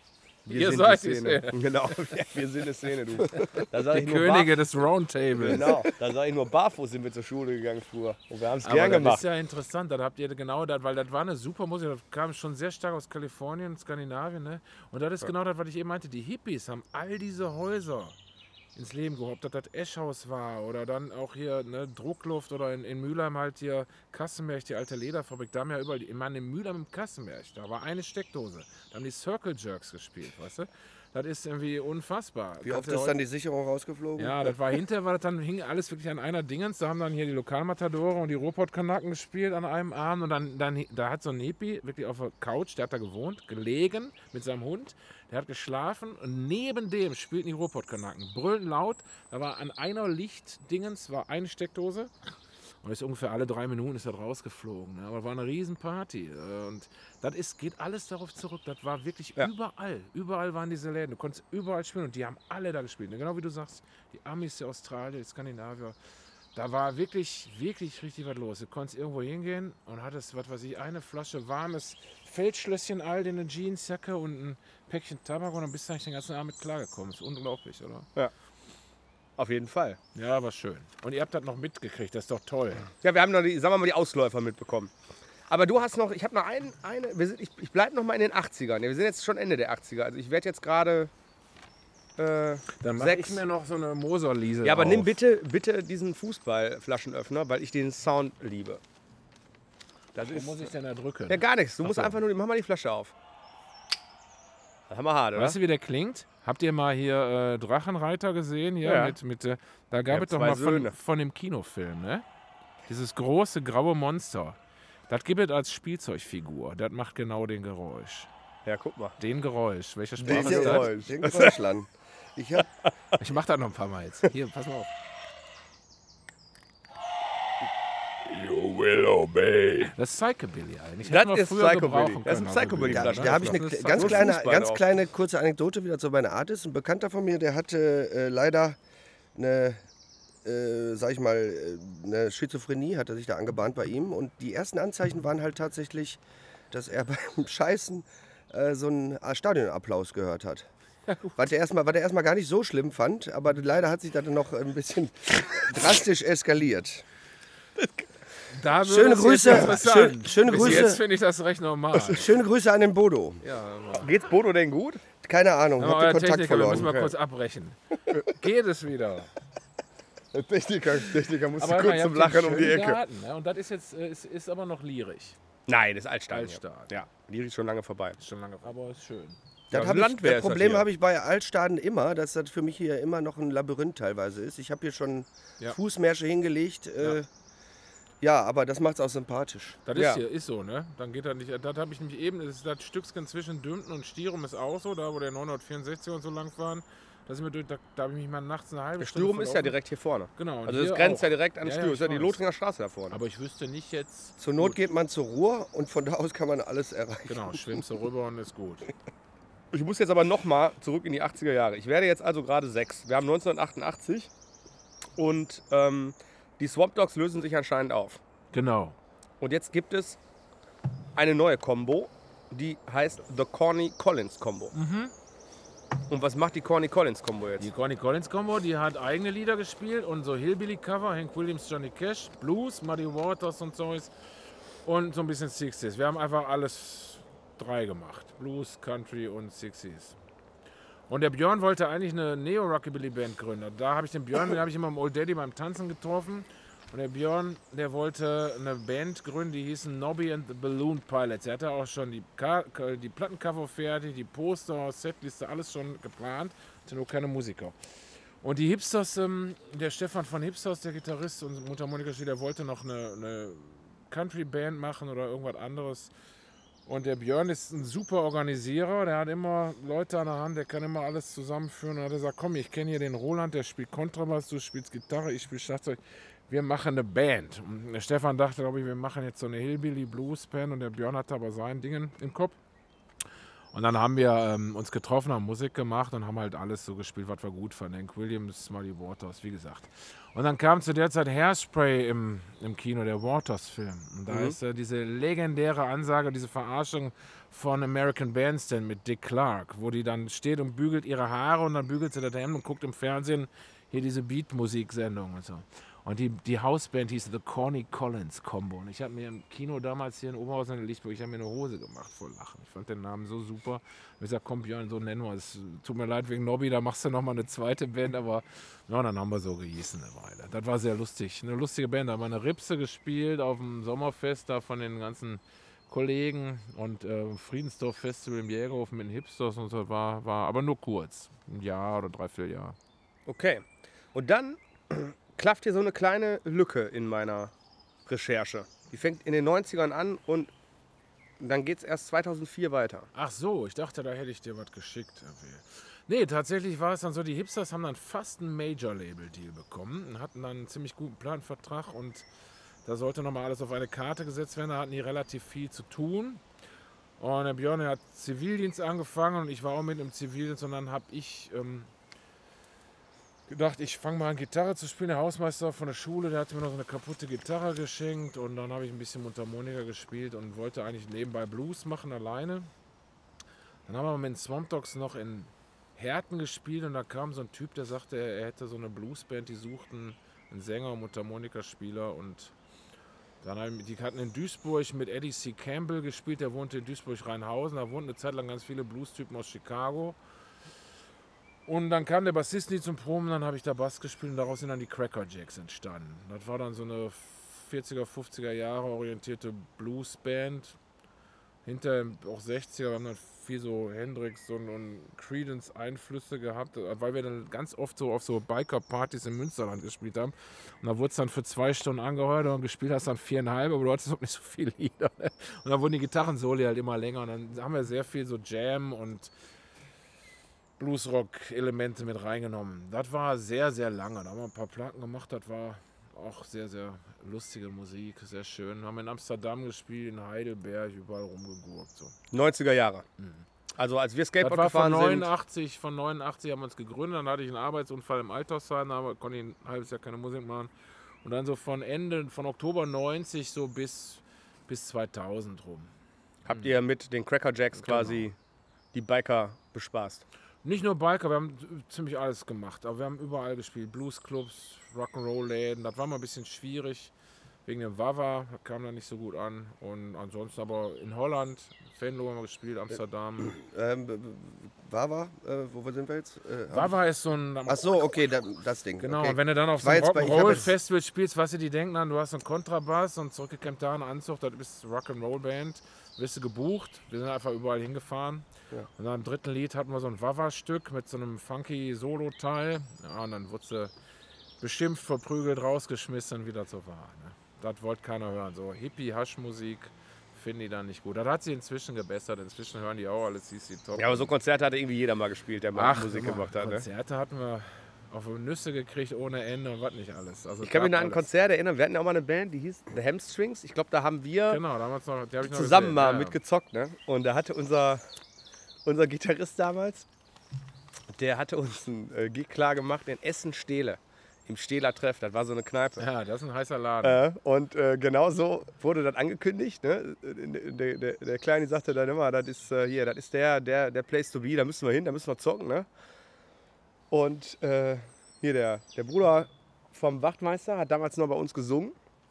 Und dann sind wir da hingefahren mit unserer Truppe. Ne? Und ja. Ähm, ja, wir kamen halt da rein und äh, da hat uns erstmal der Wirt begrüßt. Wir trinken erstmal ein Bier und so zusammen. Der so, alles klar. Ne? Und äh, Hut geht rum, wir spielen für den Hut. Ja, logisch, klar, wir haben immer für den Hut gespielt. Ne? Und ich weiß noch, wie, wie ich, zum, wie ich zum äh, Wirt sagte, trinken wir Bier zusammen. Ey, ich trinke doch kein Bier, sagt er. Ich trinke nur Schnaps. Und so, okay, alles klar. Dann machte der sich schön ein Glas Asbach voll und wir haben ein Bier getrunken. Da dachte ich schon, okay, bin gespannt. Und dann sag ich, wann kommen denn die, Gäste? Und dann sag ich, die sind ja schon da. Und äh, in diesem Laden waren, also ich sag mal, das Durchschnittsalter der Gäste war so 73. Also es war keine Frau im Raum, die keinen Gesundheitsschuh anhatte. Es hingen Luftballons unter der Decke und ähm, Luftschlangen waren, aufge waren, waren geschmückt. Und Party. wir haben ja auch so, ich sag mal, ich, weiß, ich kann gar nicht so genau sagen, was wir für Musik gemacht haben. Ähm, wir haben immer gesagt, wir machen Generation Frenzy Music. Das war immer so unser äh, Schlagwort, weil wir, das war so eine Mischung Psychobilly Punk, keine Ahnung was. Ja, und wir haben dann auch angefangen und ich sag mal so ungefähr nach Lied 3 äh, schrien die irgendwie nur, ob wir auch Coversongs hätten und ob wir nicht mal irgendwie äh, 99 Luftballons oder so spielen könnten. Ich muss sagen, wir haben knallhart unser Set durchgezogen. Keiner hatte Spaß außer uns. Und im Hut waren 28 Euro. Und dann hat, dann hat der Kleine, der das Ding, den Super G klar gemacht hatte, noch gesagt, immer kann ich, die- kann ich den Hut eventuell mitnehmen? Ich muss mit dem Taxi nach Hause fahren und habe keine Kohle mehr. Und das war äh, unser legendärer Auftritt im Stehler Treff. Und ich, äh, Nur das weil sind keine- wahrscheinlich so ähnliche, Nur weil ihr keine. Cover, äh, Cover nur weil wir habt. keine Coverband waren. Genau. Ja, ja, aber ihr habt das gemacht, ne? Und das ist dann, wenn du dann deinem Nachbarn morgens jetzt hör mal, du weißt ja ganz schön spät zu Hause und so, ne? Ich sag, ja, Musik, ja, ich würde auch mal gern für mein Hobby Geld kriegen, ne? Und dann denkst du dir so, ja, hast du dir dann in dem Moment auch gedacht, oder? Mhm. Wann warst du zu Hause? Keine Wie Ahnung. viel Geld hast du in der Tasche? Wir mal, ich habe hab einfach so viel Bier getrunken, wie ich irgendwie trinken konnte, weil das war zumindest für lau in der Kneipe und dann war wieder okay. Aber da hast du schon nebenbei auch Foodtruck gemacht, ne? Der Zeit. Ja, wahrscheinlich schon, ja. Könnt, Ja, da weiß ging's- ich jetzt gar nicht. Hab da- ich da schon Foodtruck? Da ging's Aber jetzt Ja, doch, wahrscheinlich sich auch, schon, ja. warum ihr so eine Energie habt. Ihr seid alle noch so jung. Ihr konntet nebenbei all diese lustigen Sachen machen und die Bollecke und den Foodtruck und noch den Essensladen. Das ist natürlich Jung dann und knackig. alles noch möglich. Ne? Wir sind halt agil, ne? wir sind Ja, Agility. Jetzt, jetzt kommt ja nochmal, Wir sind ja, Team So die Agility. frische Luft und das Moserliesel. Ne? nehme ich jetzt Mhm. mal als Motivation auch für den, äh, für den weiteren, äh, für die weiteren Projekte. Ja, ihr habt ja wirklich noch eine Menge auf dem Zettel dieses Jahr. Ne? Mit Bollecke und so. Ja, gut, das ist ja jetzt in erster Linie Andres Projekt, ne? aber ja, wollen wir mal hoffen. dass Ja das gut, ich- ich sag mal so. Du hast ja durch den Anbau hast du ja auch noch mal ganz ordentlich dazugekriegt vor anderthalb Jahren. Ne? Ist jetzt auch anderthalb Jahre schon nebenbei. Der nicht nutzbar war. Dann. Also Welchen Anbau Nee, bei dir jetzt? nebenan. Du hast ja nebenan jetzt Den die Gastraum. Ach so, die, ach so, die Jetzt Laderweiterung. Ja, ja. Jahre, ne? Ja, gut, das ist anderthalb Jahre und davon war die aber ein Jahr zu. Genau. Ne? Aber das Weil- wird dann ganz ordentlich. Ich meine, Ja, gucken wir mal. Gut Und 20 angenommen. Sitzplätze, ja klar. Also Kannst wir du denn da irgendwo was anmieten für draußen? Nee, ne? Ist dann Ja, wir haben draußen ja auch nochmal 15 Sitzplätze. Ah, Vor der echt? Tür, ja ich klar. nicht gesehen. Ja, die sind jetzt gerade nicht draußen, weil war ja nicht erlaubt. Ne? Jetzt ist ja seit Freitag erst wieder Außengastronomie auf. Wir haben jetzt mal gesagt, jetzt sind wir ein paar Tage warten. Weißt du, ich mag dieses Hin und Her nicht. Ne? Und Stühle der- raus, Stühle rein. Keiner weiß genau, worauf er sich einlassen soll. Ne? Und der zweite Laden, ne, das ist ja, ist ja auch noch in Duisburg. Ja, ja, den also habe ich ja noch nicht. Da der sind hat ja- aufgemacht drei Tage bevor die Reisebeschränkungen losgingen. Habe ich noch nie gesehen. Mhm. Ja, der ist, den da- haben wir letztes Jahr im September aufgemacht. Genau. Da war die. Eröffnung war ja noch, ist ja noch ganz glücklich gelaufen, insofern, dass man diese, die Beschränkungen noch, äh, noch nicht ganz, dass sie noch nicht so ganz Ja. hart waren, dass wir das draußen machen konnten. Also wir, sag ich jetzt, dass, dass das draußen stattfinden konnte. Ja. Und äh, das war ganz, ganz gut für diesen, für den Starter, ne, sag ich mal. Ja, mit dem, mit dem Gastraum bei dir ist es ja halt, ja, gut, klar. Ne? Aber ist ihr habt ja auch ein Büro hinten drin, Ja, insofern war es äh, sowieso nötig, ein bisschen Also ich, also ich werde nicht jammern, weil ich glaube, da sind andere viel härter betroffen Das von der ganzen gut. Vor allem ist ja gut, wenn ihr das Geschichte. durchzieht. So, ne? Und aber eine Frage habe ich noch, wo ihr gerade, das magische Dreieck ist ja der dritte im Bunde der Pommesbauer. Jetzt hat mir jemand erzählt an der Haltestelle, der hat einen neuen Besitzer, stimmt das? Ja, weil- von welchem Zeitraum sprichst du? Keine Ahnung. Der Typ, hör mal, du gehst doch immer Pommesbauer. Ich sag, ja. Er hat einen neuen Besitzer, ne? Ja, da ist jetzt, da ist jetzt, also vorher war der, weiß ich nicht. äh, Da war ich jetzt auch über ein Jahr nicht, ne? vorher ähm, war es ja der, äh, der Jens quasi, der, den, den, der ist auch der Besitzer des Hauses da und von meiner Bruder auch momentan. Äh, ähm, beziehungsweise äh, mit seiner Frau und jetzt ist die äh, Simone und der Ralf. Die haben das übernommen, das ist jetzt allerdings auch schon ein paar Jahre. Die hat, Simone hat da gearbeitet und die haben das, aber die haben da das Konzept und die, sag ich mal so, gleich gelassen. Ne? Der Pommesbauer ist halt auch so eine Institution da ne? und die machen ihre frische Pommes. Ja, und das ist ja dieses kulinarische Dreieck, Also Viereck, das wenn man schon- jetzt den genau. Dönermann dazu nimmt. Äh, das konzentriert sich ja schon so. Da war ja mal unsere Idee, das so ein bisschen zu forcieren, aber da kam jetzt auch Corona natürlich dazu, äh, der, beziehungsweise äh, der kleine Brand da bei uns, dass man sagen konnte, okay, jetzt haben wir erstmal anderen Fokus, anstatt da so, ein, äh, so eine Gemeinschaft zu erzeugen. Ihr so. wolltet doch ein Straßenfest da mal machen, oder? Zwischen den drei Läden, oder habe ich das falsch verstanden? Nee, also ein Straßenfest an den drei Sperrung der Läden. 231 und Das wär geil. Straßenfest. Nee, das wäre auch nicht schlecht, aber das war nicht der Plan. Wir wollten ein Ruhrparkfest machen. Ja, ja, das auch. Jahr, aber ich ne? dachte, Genau. ihr wolltet da auch ein Straßenfest und Stadt. Ja, wir haben ja mal so, da gab ja immer mal so kleine Events, die wir dann vor dem Laden gemacht haben. Der Lecker Mittwoch war da mal eine Reihe. Die Genau, Lecker Da warst Mittwoch. du, hast du Da doch war mal dann gespielt. Genau, da. Ja, da Da, war da dann, hat nicht geklappt, ne? Da, hat, da bist du äh, in eine Vollsperrung gekommen naja, ich war um drei vor zwölf abends da. Ich habe noch Ja, drei Lieder gespielt. Genau, und dann, am, ich glaub, und dann aber am Folgetag nochmal irgendwie. Ja, genau, äh, Ach ja, richtig, ja, genau. und dann nochmal so ein, so ein Privatkonzert, würde ich mal fast sagen, irgendwie am Folgetag mit 15 Leuten, aber war witzig wie Sau, ne? Also, Ja, ja, das, da stand ich, da habe ich sogar noch Fotos von. Da stand ich wirklich auf der A2, sechs Stunden in der Vollsperrung. Da ist halt dann nichts zu machen. So. Und dann kannst du morgens fahren, wann du willst. Die A2 ist, ist auch Ja. jetzt wieder. Da, da ändert, das ist so ein bisschen wie Ebbe und Flut, das ändert sich einfach nicht. Ne? Ja, dann, ähm, Aber das macht doch um mal. die- um die- Straßensperrung. um die, Ev- also tatsächlich, wir haben ja auch die Möglichkeit, diesen Platz, den die, die, die Moschee macht ja da immer ihre, ihr- äh, ihre F- Feste auch. Äh, ja, die bestimmte Ramadan und Zuckerfest oder was weiß ich. Ich Genau. weiß gar nicht genau, was, was da die, gefeiert also ich glaube, zweimal im Jahr machen die da sowas. Da gibt es Ja. dann auch. Äh, Ja, eine gute Idee. Also, Sachen. das ist eine gute Idee. Dann lass uns das doch mal auf die KOB-Agenda Dafür nehmen. Dann kriegst du machen wir auch mal. Zuschüsse, Stadtteilfest oder das hat was Ja. mit ähm, kultureller und sozialer Stabilisierung Ja, das ist eine und gute so weiter Idee. und so fort. Das können wir mal machen. Und das Interessante, aber weißt du, was da toll ist? Jetzt sagst du, das ist schon ein paar Jahre mit dem Besitzerwechsel. Ne? Ja. Da siehst du mal, wie Kultur, und da sind wir ja wieder bei eurer Kulturinitiative, Menschen empfinden Kultur so subjektiv. Ne? dass die, für die ist das dann total einschneidendes Erlebnis, da ist ein neuer Besitzer. Und dann ist das immer jetzt. Weißt du, das kann drei Jahre her sein. Hör mal, die Bollecke ist zu. Weißt du? Ja, Das also hat mir letztens auch einer erzählt. Wie lange ist das jetzt? Also wie lange waren wir äh, die Neuen da? Ne? Also ja. Da, wir haben fünf Jahre gut. gebraucht, damit wir da in Gut, das ist ja das ACDC-Phänomen, der neue Sänger. Weißt du, wie lange ist der jetzt da? Seit 35 Jahren? der ist immer noch, das ist der Seit die den neuen Sänger Der haben, neue ne? Sänger so. Jetzt auf der letzten Platte war der ganz gut. Ich sag, wie, was denn für ein neuer Sänger? Ja, hier so. Sag ich, sag, wie ist der aus? Schon seit 1980 oder was? Keine Ahnung. Ne? Das ist aber tatsächlich. Der neue war. Ja. ja, da muss man halt, äh, wir haben uns ja, da, man muss sich ja halt selber auch ein bisschen profilieren. Ne? Man darf sich da nicht zu sehr äh, an dem Alten orientieren und sagen, äh, jetzt Nein, muss ich so ja werden eine wie die. Ne? Das ist natürlich, auch. ne? und äh, Bollecke hat ja auch, ich weiß nicht, sieben bis zehn Wirte gehabt in der Zeit. So, ne? Also insofern war da immer mal äh, der Neue da. Ne? Und ich denke schon, dass wir da unseren Fußabdruck hinterlassen haben bisher. Ne? Aber weißt du, was die Bollecke ist? Die Bollecke, und das ist total geil. Deswegen ist es auch gut, dass ihr da alle so nah beieinander seid. Das ist so ein bisschen bei, wie bei From Dusk Till Dawn, dieser Stripclub. Das ist so weit draußen, dass du da eigentlich machen kannst, was du willst. Das kriegt keiner mit, aber alle kriegen das genug mit. Weißt Der du, was ich meine? Man ist da immer rausgefahren. Die Bollecke war immer schon, auch früher. Du bist da hingefahren, das war was Besonderes. Weißt du, wenn du irgendwie mal schnell ein Bier trinken wolltest, bist du in der Stadt, keine Ahnung, da ne, zu dieser spanischen Bodega, da beim Bert Brechthaus oder was, keine Ahnung, bist du irgendwo hingegangen, kein Problem. Ne? Oder hier einen alten Hut oder so. Ne? Aber wenn du irgendwie was machen wolltest, bist du rausgefahren zur Bollecke. Das ist ja irgendwie so auf der anderen Seite von einem Bahndamm, das ist schon wilder Westen. So. Du musst wirklich raus, da fährt eine Eisenbahn, keiner weiß, welche Stadt das eigentlich ist. Dann kommt noch Duisburg-Dümpen, wo mir keiner glaubt, dass es das gibt. Ne? Der dritte Teil von Dümpen und so weiter und so fort. Und dann bist du da und guckst da, sitzt da draußen, die Bimmelbahn fährt vorbei. Das ist doch eine vollkommen andere Welt, das ist wie ein anderer Planet. Und da waren immer coole Konzerte, immer schon. Das war immer was Besonderes. Und da haben auch Leute, sind extra da hingezogen, damit sie näher da wohnen. Das war immer schon so. Ne? Ja. Fand ich eine ganz interessante Sache. Und dass ihr das da so aufzieht, also das ist für die Ecke, finde ich auch eine super Belebung gewesen. Ne?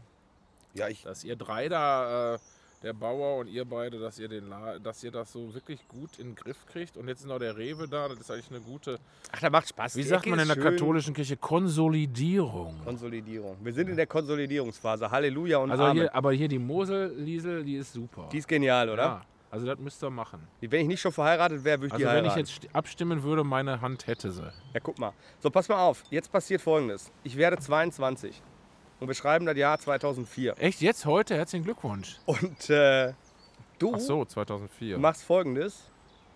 Du wirst Johnny Cash. 2004, nee, ich war nicht Johnny Cash. Ich war der Teufel. John- Ich war der, der versucht hat, mir ihn zu schnappen. Aber der den die Pillen gegeben hat quasi. der Pillenmann.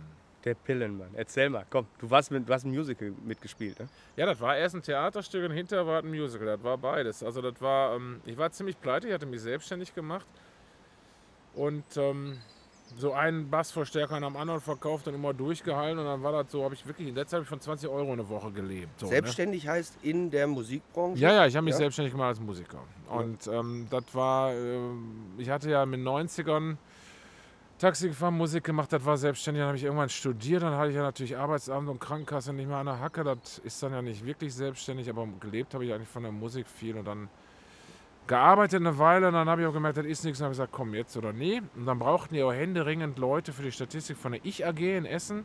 Ich habe zu der Zeit in Essen gewohnt, leider. Das war eine der dunklen Phasen meines Lebens in Essen. Und ähm, Blasphemie. dann war ich der siebte Ich-AG-Mann in Essen. Da waren die ganz happy, weil die, das war auch, da kam ich das vom Arbeitsamt und sagte, Herr was mache ich denn jetzt mit Ihnen? Sie sind überqualifiziert, ich habe hier nichts für Sie.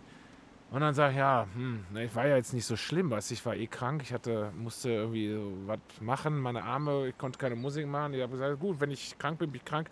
Ja, aber Sie müssen ja wieder arbeiten gehen. Und so, ich sag, hm, ich hätte hier was. Sie sprechen doch so ein bisschen Spanisch, ne? Dann habe ich gesagt, un poquito. Ich hätte hier was. Äh, Animateur im Robinson Club auf Ibiza. Geil. Und dann habe ich gesagt, Sie, was sehe ich für Sie aus wie eine Sportskanone? Dann sagt die, nee. und damit hatte ich nochmal drei Monate Ruhe vom Arbeitsamt. Und dann sagt sie, aber Sie sind doch so mit Kunst und Musik und Büchern. Und ich sage, ja, dann können Sie auch eine Ich-AG machen als Dozent. Und dann habe ich gesagt, das ist eine super Idee. Und dann habe ich mich als Ich-AG, als, äh, alleinstehender Bluesmusiker und Countrymusiker äh, selbstständig gemacht. Kriegtest du 450 Mark im Monat für die äh, Dingens, für ein Jahr oder was das war, keine Ahnung. Und dann habe ich das gemacht, als das auslief. Und genau, dann rief aus dem Nichts ein amerikanischer Regisseur an, er bräuchte jemanden, der jodeln kann und Jimmy Rogers kennt. Und da ist er über sechs Ecken an mich weitergeleitet worden. Ich hatte gerade dieses Album aufgenommen für Bear Family, kam dann alles gut zusammen. Und so bin ich dann da gelandet. Du und dieser Jimmy jodeln. Rogers war dann der Teufel sozusagen. Der in der Nacht des Todes wacht Johnny Cash in so einem Eisenbahntunnel auf, kommt da raus, Licht am Ende des Tunnels ist aber schwarz. Und dann stehe ich da mit meiner Eisenbahnmontur und sage, komm mal mit. Und so dann habe ich den in den Zug genommen. Und dann sind wir so die Etagen, seines, Etappen seines Lebens abgefahren.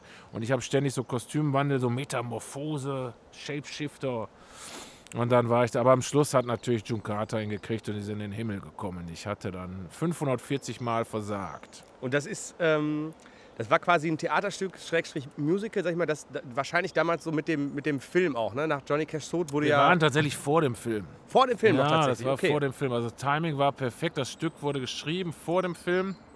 Der Film war natürlich schon eine ganze Weile im Gespräch, aber das wusste man nur so aus amerikanischen Medien. Der Regisseur war sehr erfolgreich. Der hatte in Bielefeld am Stadttheater ein Theaterstück über Hildegard Knef. Es soll rote Rosen regnen, hieß er, glaube ich. Das war sehr, sehr, sehr erfolgreich. James Lyons heißt der gute Mann. Und dann hatten die gesagt, hör mal hier, der Johnny Cash, der ist doch super. Und da war der gerade, ne, ich glaube gerade June Carter gestorben. Er hat gesagt, lass uns doch mal ein Musical über, oder ein Theaterstück über Johnny Cash machen. Das war noch richtig Theater. Und dann hat er gesagt, okay, okay, okay, aber mit Musik. Und dann haben wir angefangen zu proben und dann starb kurz davor Johnny Cash.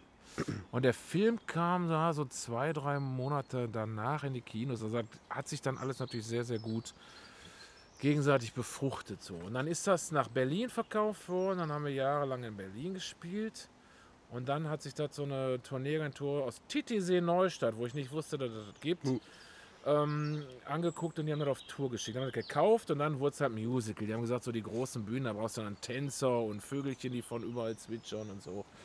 Und ähm, dann mussten ein paar Leute mehr auf der Bühne und dann habe ich gesagt, ich, dann wollten die, dass ich das mache und musikalische Leitung. habe ich gesagt, aber nur, wenn wir eine richtige Band haben, also keine Einspielung vom Band und auch keine tschechischen Klassikorchestermusiker, die du dann irgendwie, denen er erstmal erklären musst, wer Johnny Cash war. Und dann hatten wir eine richtige Band auf der Bühne und das war sehr, sehr gut und sehr erfolgreich tatsächlich. Ich muss damals, also ich, hat, ich kannte Johnny Cash, ähm, hab ihn dann tatsächlich mit dem Film, muss ich sagen, nochmal wiederentdeckt. Ich hatte damals, ähm, ich weiß nicht, ob es 2004 oder 2005 war, ich hatte damals eine Freundin in Dublin. Das war, die war Oberhausenerin, ist dann nach Dublin gezogen. Wir waren damals, äh, das war eine kurze, kurze Nummer, ein paar Monate irgendwie. Und ich war damals dann, bin nach Dublin geflogen zu ihr und dann haben wir uns getrennt. In, in Dublin. Jetzt war ich ja da und ich hatte natürlich einen Rückflug gebucht und musste da auch noch pennen, irgendwie zwei Nächte. Und da kam der Film raus, Walk the Line. Und ich habe mir damals eine Flasche Talemordu gekauft und äh, habe mir die in eine Innentasche gepackt, habe mir eine Kinokarte gekauft und habe tatsächlich irgendwie den letzten Sitzplatz bekommen, der noch verfügbar war, erste Reihe in der Mitte. Und saß dann mit meinem Talemordu äh, in, in der Innentasche im Kino und habe Walk the Line gesehen. Ich habe geheult wie ein, äh, wie ein Schlosshund, aber, aber irgendwie freudig ne? und dachte so, okay, das, das, war, das musste so sein. Keine Ahnung warum, aber irgendwie war das so ein einsteinendes Erlebnis. Und bin danach auch wieder, ich habe dann tatsächlich wieder mir nochmal alle Johnny Cash-Platten geholt, die er irgendwie mal rausgebracht hat. Habe jetzt auf jeden Fall die Johnny Cash-Sammlung im Keller stehen und äh, Das ist eine Menge. fand das sehr, äh, ich finde, ein großartiger Musiker. Ich denke, dass der Film ja auch für, viel, für viele dazu beigetragen hat, dass er so zu, nochmal Ja. zu einer Identifikationsfigur wurde. Ne, weil viele so Ja, da war dann auch sicherlich, hat er einen Hype erzeugt, aber ich habe mich auch wirklich mit der Musik nochmal, ich finde, der schafft es halt auf so eine super einfache Art, ähm, Atmosphäre zu erzeugen mit seinen also ich glaube, das ist immer die Authentizität, ne? dass man sagt, pass auf, der hat das wirklich erlebt. Das ist jetzt nicht so, ich mach, äh, produziere da mich als äh, äh, Rock'n'Roll oder, oder, oder als, sag ich mal, als äh, Star, der äh, plakativ, ich sauf mir ein oder ich nehme irgendwelche Drogen und äh, jetzt bin ich so. Ne? Und äh, das ist einfach so, äh, mit dieser Leidensgeschichte, die dahinter steht, dass das einfach auch ähm, viel ähm, den Country, Blues, das ist ja immer diese Erzähle, diese Erzählungen, die da stattfinden.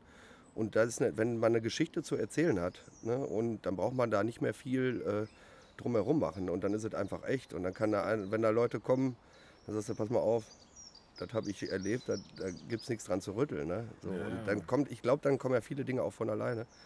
Und äh, ich glaube, das fehlt heute oft in der Musik.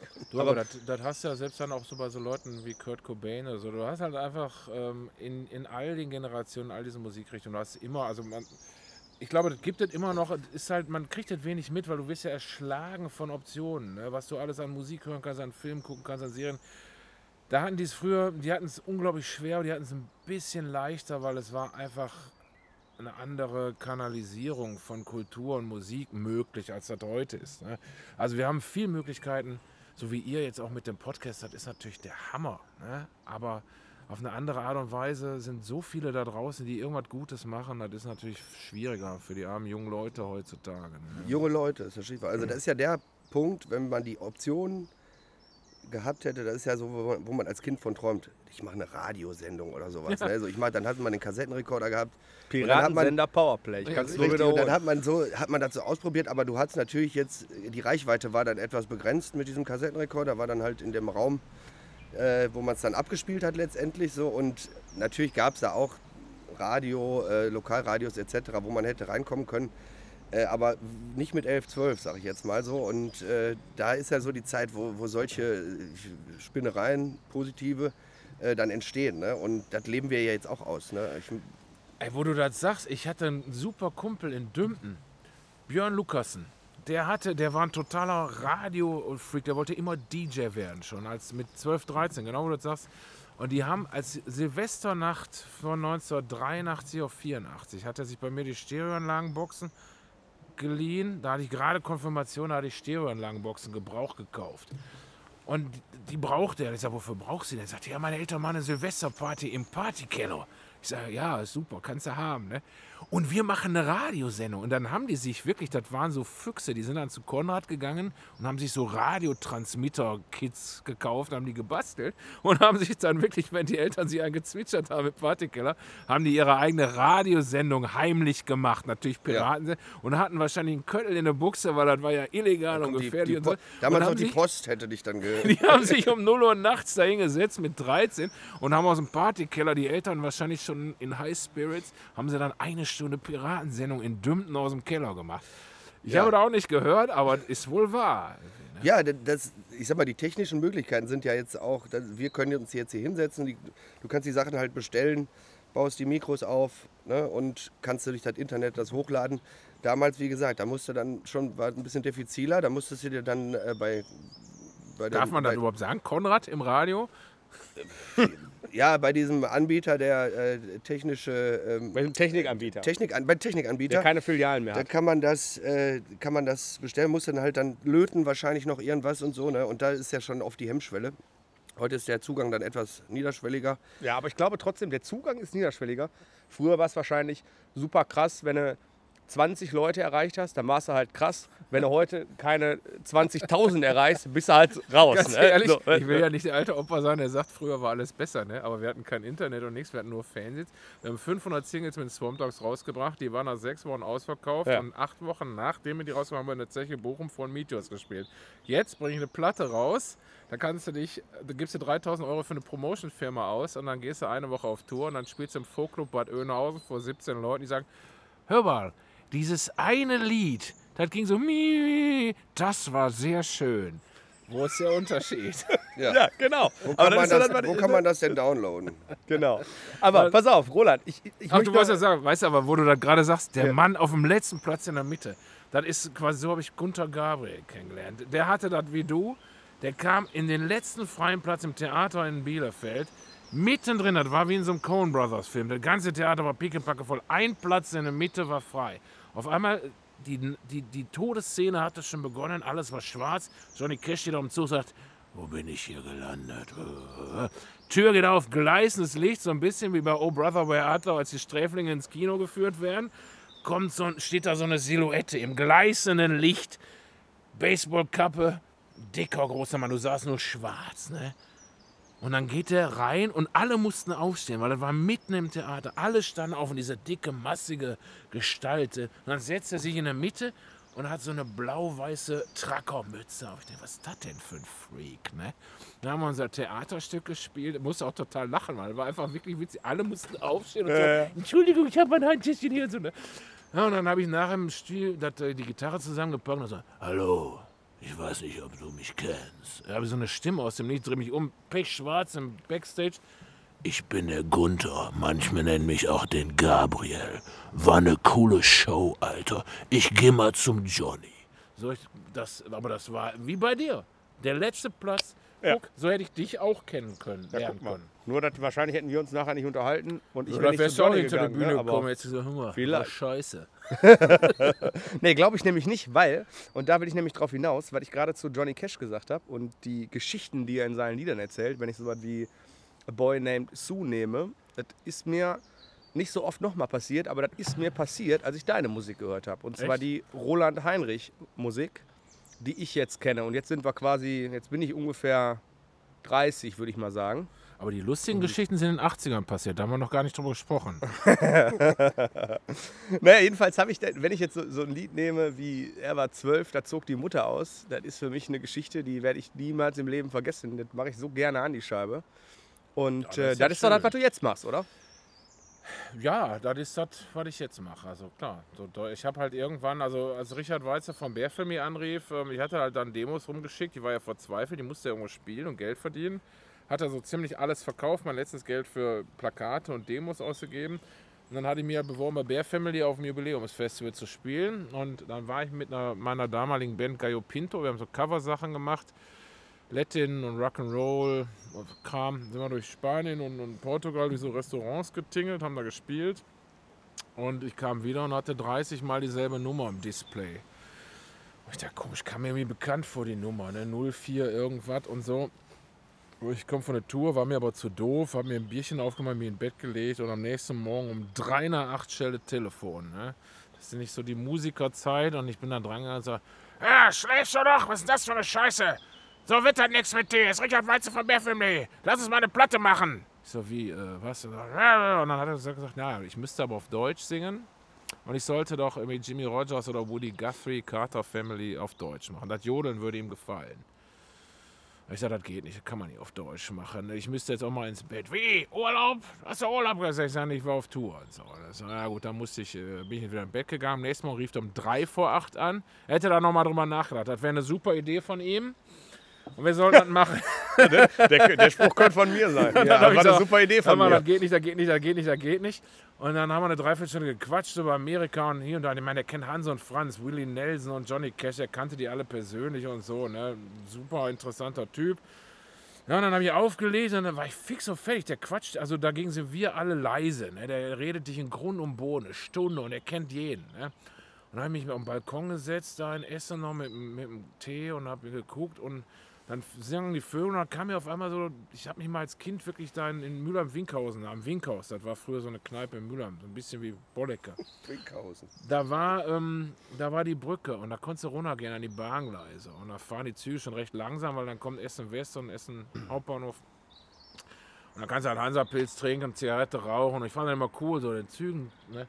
Und auf einmal kam mir dieses Lied, Warten auf den Zug. Das war halt so ein altes Hobo-Lied von Jimmy Rogers. Das war das Lieblingslied von Jack Kerouac, der ja mit dieser ganzen Rucksackwanderei durch Marokko und Algerien und Der überall- Autor, der, unterwegs Autor geschrieben hat. hat, Der on the road. das ganze Hippie-Universum gegründet. Wir Beat. alle, die jetzt mit Ja, das war Patagonia... Beat damals. Das war Beat, ne? Das war ja. Beat. Und Ja. ich meine, jeder, der jetzt mit Sandalen und Patagonia-Jacke durch die Anden zwitschert, geht auf Jack Kerouac zurück. Mhm. Und der Typ hat gesagt, ja, der erste richtig coole Typ, das war Jimmy Rogers, der singt da von den Hobos, die sich da irgendwie am Wassertank verstecken, um dann heimlich auf den Güterzug aufzuspringen. Ne? Und ich meine, du wurdest früher teilweise niedergeprügelt von den Jungs. Die haben dich totgeschlagen, wenn du aus Versehen erwischt wurdest oder so, ne? mit so einem Güterzug. Und dann dachte ich, boah, irgendwie, weißt du, aber wenn du das, du kannst ja nicht eins zu eins übersetzen, aber wenn du wieder- diese äußere, diese Great Depression, diese Wirtschaftskrise, die mein Opa, der hat er mir immer von erzählt, von der Weltwirtschaftskrise in den 30ern, ne? Ich kannte die Geschichten alle und sagte, wenn du diese, diese äußere Depression irgendwie, davon kannst du nicht singen, das haben wir nicht erlebt, ne? Aber diese ganze innere Depression, diese Rastlosigkeit, nirgendwo hingehören, was weiß ich, jeder von uns hat sein Kreuz zu tragen, ne? Und dann, wenn du das vielleicht funktioniert hat. Und dann habe ich das relativ schnell geschrieben, habe ich ihn angerufen und gesagt, machen wir. Und er hatte mich dann auch weiterentwickelt, äh, äh weiter, Quatsch, weiterentwickelt, weiterempfohlen an diesen Verlag, die dann letztendlich für den Regisseur dieses Theaterstücks. So kam das dann alles zusammen. Irgendwie. Und ich hatte halt als Hank Williams-Fan natürlich bei so ein paar Liedern gejodelt, deswegen hatte er dann mitbekommen mit diesem, mit diesem äh, Demo, was ich verschickt hatte. Und dann habe ich halt relativ, ja, dann hat er gesagt, du hast drei Monate Zeit, schreib mir so und so viele Lieder. Du hast drei Tage Zeit im Studio, und, und so ist dann Lichterloh entstanden? Das nee, das war erst Jimmy Rogers. Okay. Und dann hatte ich halt diese deutschen Sachen und dann äh, Lichterloh ist tatsächlich entstanden. Kennt ihr Glitterhaus, diesen Versand? Diese Amerikaner, die machen auch so norwegische, skandinavische Ambient, Dark Groove Klamotten, keine Ahnung, wie das alles heißt. Und die mhm. haben in den 80ern angefangen mit so 60s Kram. Witzigerweise das erste Lied von Hipsters aus Oberhausen, das erste Label von Hipsters. Die Hipsters-Platte war auf Glitterhaus draußen damals. Und die haben da in so einer WG an der Weser in Beverungen haben die so einen Versandhandel und, und ein Label und da ist auch ein riesen, riesen Areal, wo die ein Festival machen, jeden Sommer. Da kriegst du schon eine Sekunde nach Startschuss kein Kids mehr. Das ist der Hammer, ist seit Jahrzehnten ausverkauft. Und ein Kumpel aus Mülheim, der hatte da Tickets bekommen und der hat gesagt, komm du fährst mit, der Fisch von der Lokalmatadore, der wird vom Kaisereck in Mülheim und ich, wir sind da halt hin. Ne? Und dann war da aber nicht Amerikaner und Bluesrock und so, sondern standen da wirklich nur so norwegische Typen mit Depressionen, die auf den Fußboden guckten. Auf so Videoleinwänden waren so Video-Lava-Plasma-Installationen. Und das war dann, das Bier war scheiße. Das war echt so ein schales Schädelbier. Du standst da in der Mitte von nirgendwo, hast dein Zelt aufgebaut. Bier ist nix, Musik ist nix. Was machst du? Und die Mülheimer sind auch schlimmer als die Oberhauser. Die fangen dann an zu meckern. Ne? Und dann reden die nur über Mülheim und wie scheiße die Welt ist und wie scheiße ein Mülheim ist. Und dann wird das so wie im gallischen Dorf. Irgendwann kloppen sie alle den Kopf und haben eine gute Zeit. So, ne? Und dann ging gingen die Geschichten, wer wen kann und wem mit am schlechtesten ging von allen. Und dann war dann ein Junge, dem ging es ganz schlecht. Und dann haben die sich gestritten, wann es dem richtig schlecht ging. Und dann sagte der Mepper zum Kappe so und so und so. Und dann sagte der Kappe, nee, nee, da war ganz anders. Er war zwölf, da zog die Mutter aus. Und der Fischer und ich haben uns kaputt geleimt gesagt, habe ich gesagt, ist das nicht ein geiler Titel für einen Country-Song? Und dann haben wir eine Wette abgeschlossen, der Fischer, und ich habe gesagt, wer zuerst ein Lied aus diesem Spruch macht, hat gewonnen. Naja, und dann habe ich zum Glück auch noch Geburtstag gehabt und habe im Kaisereck gespielt. Manchmal kommt alles zusammen und da konnte ich dann dieses Lied uraufführen. Aber die Geschichte ist tatsächlich so halb wahr, die so, ne, ausgelöst von diesem Jungen aus Mühlheim, wo ich gar nicht weiß, wie der heißt. Aber auch so, was ich so von früher wusste, wenn du mit dem Fahrrad um Schlankenberg raufgefahren bist, hier Monte Schlack oder unten an der 231 mhm. und so. War also Sonntag noch. Das, das, hat was mit Oberhausen und Duisburg zu tun. Ist ja letztendlich egal, so wenn du dann genau hinaus mit Sonnenuntergang, dann kann das eigentlich nicht Oberhausen sein, dann müsste das eher Bottrop, der Schlankenberg sein, aber das ist ja letztendlich Wurst. Aber tatsächlich, das Interessante ist ja ähm, am Ruhrgebiet einfach diese diese monumentale Landschaft, die wir hatten, die jetzt leider so ein bisschen verschwindet, aber andererseits, was willst du den ganzen Krempel hier rumstehen lassen? Ja, wir aber, haben ja einige Sachen werden ja erhalten. Ne, aber ja, als Kind aber für mich die größte, größte, größte Ereignis war eigentlich immer, wenn wir von den Verwandten aus Borbeck kamen und sind die 42 runtergefahren in Osterfeld, was jetzt Zentroausfahrt ist, und du fuhrst durch diese Allee, diese Kühlturmallee, ne? Und im Winter, das war wirklich wie bei Herr der Ringe, da, wenn die da irgendwie mit dem Boot an diesen komischen Steinstatuen vorbeifahren. So, ne? Du fuhrst als Kind durch diese Allee von diesen übergroßen Türmen. Und ich meine, im November und im Februar machen wir uns nichts vor, ist im Ruhrgebiet immer Scheißwetter. Im November ist immer Nebel und im, Ruhr, im Februar regnet es vier Wochen. Ne? Und dann hast du Nebel und teilweise hast du dann Minusgrade. Und da hingen echt die Eiszapfen an diesen Kühlturm und wie so Zähne von so Ungeheuern. Und dann fauchte überall der Dampf raus. Ich habe als Kind schon gedacht, mein Gott, wie kann da Wasserdampf aus den Dingern kommen und trotzdem diese Zähne von Eis. Das war für mich also wie so eine magische Welt. Da wusstest du, okay, in fünf Minuten bist du in der Saarstraße zu Hause und dann bist du wieder in Oberhausen, alles gut. Aber das werde ich nie vergessen. Da hätte ich so gern ein Foto von. Ne? Wenn irgendein so Oberhausener Fotograf da draußen Bilder aus der Zeit hätte, die würde ich ihm sofort abkaufen. Aber das war, also das ist, finde ich, Oberhausen damals in den 70ern oder Duisburg, Beek, ja, diese, Bruckhausen. Die Emotion, also da muss Schwede, da, diese emotionalen, diese Momentaufnahmen so aus der Vergangenheit, gerade dieses, wie du das sagst, Heimkehren aus dem Urlaub, wenn auch die A42, dann die Hochöfen, Bruckhausen und dann wird da noch der, äh, dann ist da noch der Abstich, der dann da gemacht wird. Dann äh, äh, erleuchtet der Himmel in diesem Orange. Wahnsinn, ne? Und äh, ist ja heute teilweise auch noch, aber äh, nicht in der Häufigkeit nee. wie damals. Und ähm, die, ich, also ich habe tatsächlich auch immer, wenn du mit Menschen aus unserer Region sprichst und aus der, äh, sag ich mal, in der, in der Generation so von, die jetzt, sag ich mal, so von, von 30 bis bis zu Ende, sag ich mal, die, die Leute, die, die haben, e- das, das taucht immer wieder auf. Ne? Also, dass man, dass man dann auch die weiß, okay, jetzt bin ich wieder zu Hause. Ne? Das ist ja auch eine, wenn man dann, äh, man will weg erstmal, denn man ist drei Wochen, wenn man Glück hat, ist man drei Wochen weg. Äh, und hinterher denkt man so, ach, jetzt komme ich wieder zurück. Und alles, was vorher negativ war, ist plötzlich positiv belebt. Erinnere ne? mich, erinnere mich an, eine, an, die, an die Rückfahrten früher. Wir sind von einer. Wir, war, wir haben dann zuletzt über Urlaub an der Nordsee gemacht mit der Familie. Ne? Ich, ich, ich weiß gar nicht, wahrscheinlich war ich so zwölf oder so, würde ich mal sagen. Da zog die Mutter aus, in meinem Falle nicht. Aber wir kamen, äh, wir kamen von der Nordsee zurück und dann irgendwie, ich, ich weiß gar nicht mehr, was das für ein Auto war. Ich, ich würde mal sagen, irgendwie so, ich glaube so ein alter Fiat Ritt Moabit oder so, ne, mit vier Mann drin, Vater eine Schachtel Reval durchgezecht auf, auf der Tour. Ne? Und dann war immer das Spiel, ähm, es gab, ich weiß nicht, was das für ein Turm ist, aber er hatte auf jeden Fall so ein rotes Licht. Ne? Das ist wahrscheinlich irgendwie für, was weiß ich, Hubschrauber oder Ja, keine ja, Ahnung. Ne? Und das Spiel war immer, wer als erstes das rote Licht sieht, der hat gewonnen. Und ich weiß noch, wie ich immer der Rückbank immer saß und geguckt habe, so, du musst als erstes das rote Licht finden, ne? nicht, dass deine Schwester das vor dir sieht, ne? oder Mama oder so, die wahrscheinlich sich gedacht haben, scheißegal, wann das Licht kommt, Hauptsache der, der Junge ist beschäftigt da hinten. Ne? Und da erinnere ich mich sehr, ja, und da erinnere ich mich, genau so, und da erinnere ich mich sehr gut dran, wie ich da, und dann, da ist das rote Licht, jo, du hast gewonnen. Ich habe natürlich immer gewonnen, ist ja klar, meine Schwester war, war sechs Jahre jünger, ne? also klar habe ich gewonnen. Ne? Aber das ist genau das, ne? das sind so, so Türme irgendwie, die, die, die, die spielen, ähm, Ja, aber das ist ist ein sich gerne, Klischee, ne? aber trotzdem eins der Klischees, welches einfach, weil einfach wahr ist. Ne? Also das, Ja, ähm, der, das ist ja das Bild, was die in jeder, äh, jedem äh, Ruhrgebietsfilm wird das aufgerufen, aber das ist das, was wir hier haben. Ne?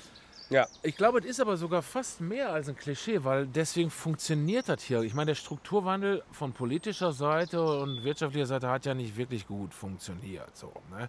Und ich glaube, was die gerade wahnsinnig verwundert, ist, wie das kulturell und emotional funktioniert. Weil es sind zwar Bilder, die auch zu Klischees werden können und oft auch als Klischees benutzt werden in der Werbung oder im Kino oder auch von Leuten, die nicht von hier sind. Ne? Und ich meine, ich muss auch vorsichtig sein, ich wohne jetzt schon eine Weile nicht mehr hier und erzähle dir die ganze Zeit einen vom Pferd, weißt du, das ist alles schwierig. Aber letztendlich funktioniert diese ganze Heimatverbundenheit und diese Inhalte funktionieren über Emotionen. Und die Emotionen geben dem Ganzen halt Inhalt und, und, und Menschlichkeit und dann ist es kein Klischee mehr, dann ist es wirklich ein lebendes Ding.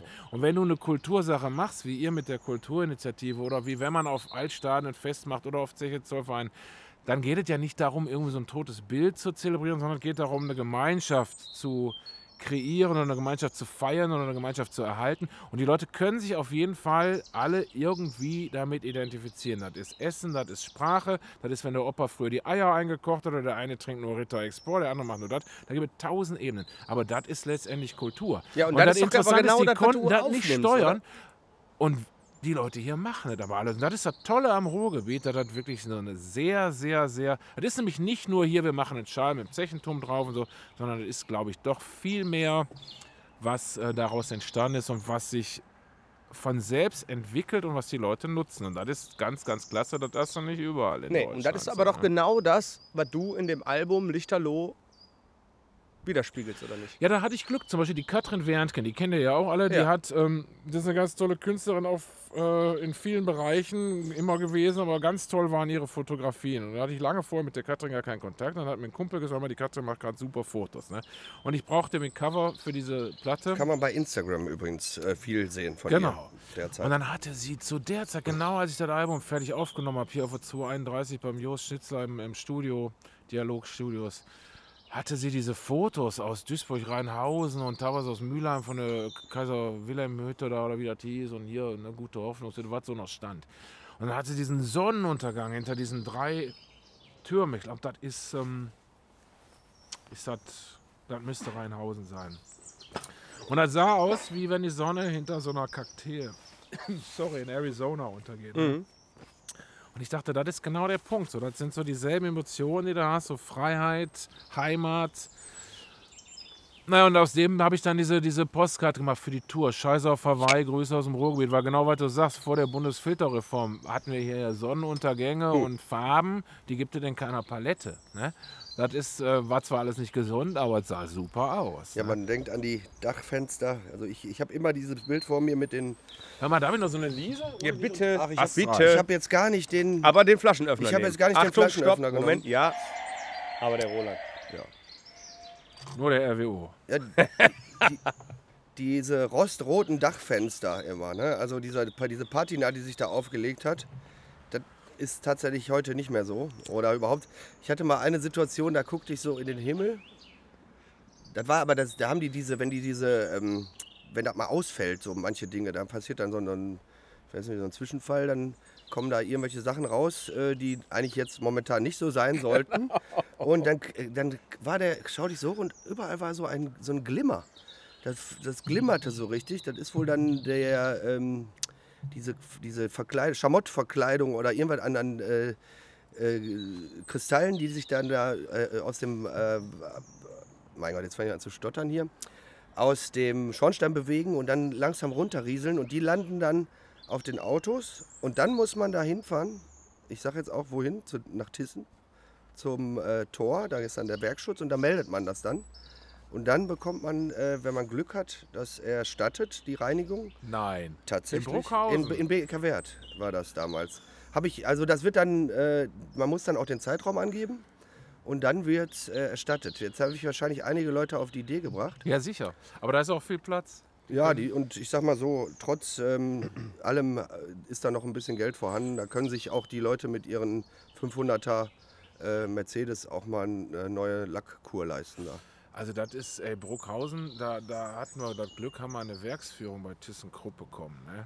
Das ist unglaublich. Und das war bevor sie den ganzen Stadtteil abgerissen haben. Jetzt, das sah ja eine ganze Weile aus wie nach dem Krieg mit Ja. den abgerissenen Häusern. Jetzt haben sie ja so ein bisschen renaturiert und so einen Spielplatz hingemacht. Ich meine, schöne sind nicht, aber Ja, die erste Reihe ist völlig abgeräumt da. Ne? vollkommen weg. Aber auf der anderen Seite, hinter der Mauer, das Werk, da 16 Kilometer am Rhein lang. Ne? Ich glaube, die haben 75 Kilometer Schienenstrecke auf dem Werksgelände. Ich weiß nicht, wie viel Kilometer Straße. Da So ist ja der ganze Stadtteil Alsum ist ja einverleibt worden. Ne? Wahnsinn, das ist so spannend. Ich würde immer noch mal gerne auf dieses Album zurückkommen. So. Ihr, ihr drückt mich hier immer so ein bisschen aus Ja, dem Album raus. ne? Album, aber hör da, mal. im Prinzip ist das das Album, ne, Roland? Aber das ist, doch dein, ist das dein aktuelles Album? Lichterloh ist dein. Ja, leider. Also ich habe seitdem, also ich habe tatsächlich ein Album fertig in der Kiste liegen, das muss nur noch gemischt werden. Boah, Ähm, ich freue mich drauf. Das ist aber leider schon lange, lange her. Ich weiß gar nicht mehr, ob ich, dann, ob ich den alten Apple-Rechner noch hochgefahren kriege.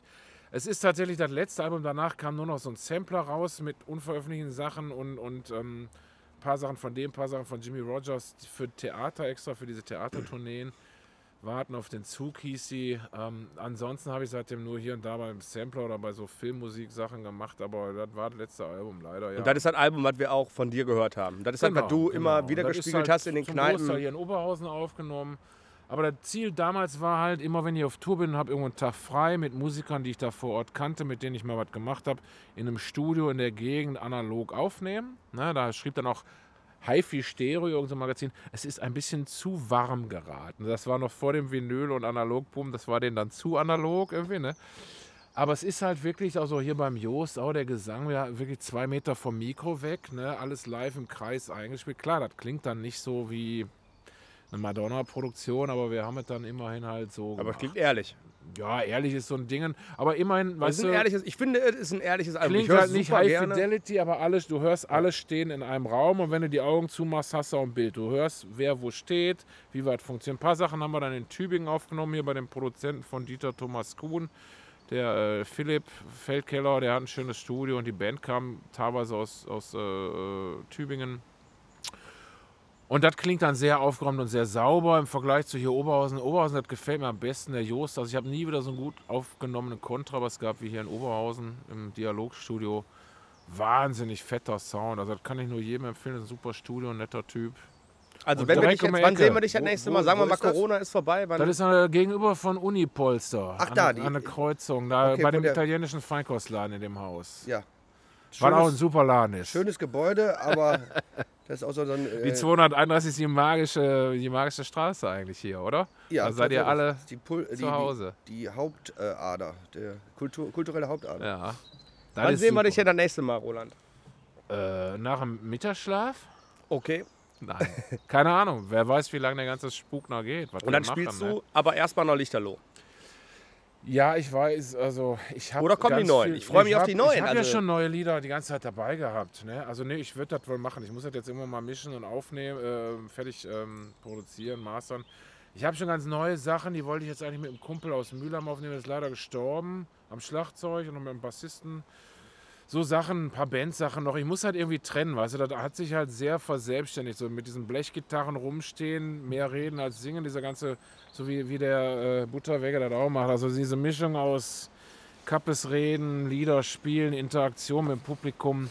Das ist dann eigentlich diese Roland Heinrich Rumtreiber Sache. Das sind diese deutschen Geschichten, Genau, aber das Ne? ist ja das, was wir kennen Also und lieben. so- Viele wollen aber die Band. Viele wollen dann eine Band. Ja, wir zahlen 200 Euro, ist aber schlafen und so, wie das so ist. Dann ruft irgendein Veranstalter aus Bad Oeynhausen aus, will, dass du am Festival spielst, kriegst 300 Euro, aber muss am selben Tag zurückfahren, das kannst du halt nicht bringen.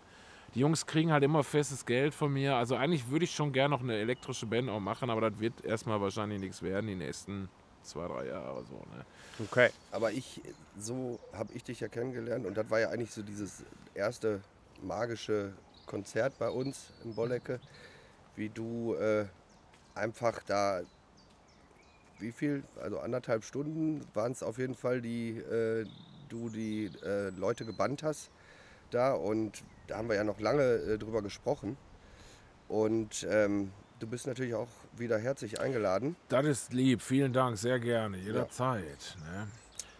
Ja, wenn es funktioniert, ist schön, weißt du. Du musst halt gucken, dass du die Leute kriegst und geht ja, geht ja nicht darum, was du machst, sondern wie du die Leute erreichst. Ja, die ist ja Interaktion, die letztendlich- war einfach super. Um Die Leute an der Hand genommen, wie du dann auch dadurch, äh, da, da bist du raus in den Biergarten und Keiner kann entkommen. das war, ja, war also, äh, und einmal noch, ähm, die, wie wir, da die, die Frau, die, die ins Schlagzeug gefallen ist, die etwas Ja. ältere Dame, Shalimar, die Schlangentänzerin. Die, war sie, hieß sie so? Ich habe den Die Namen hast du so vergessen. betitelt, die hast du so betitelt. glaub, sie das, hieß so. Ich fand es, ich, ich, Ja, aber das sind ja die Sachen, weißt du, und das vermisst du natürlich auch. Ich meine, wenn, wenn die Leute so im, im Fernsehen, also die Politik und so, ne, klar, die haben jetzt vielleicht auch viel getan für einige Leute, äh, aber die begreifen dieses Phänomen ja gar nicht. Und das Tolle fand ich halt immer, und da geht es halt immer wieder zurück, so zum Punkrock oder zum Blues oder zum Hillbilly.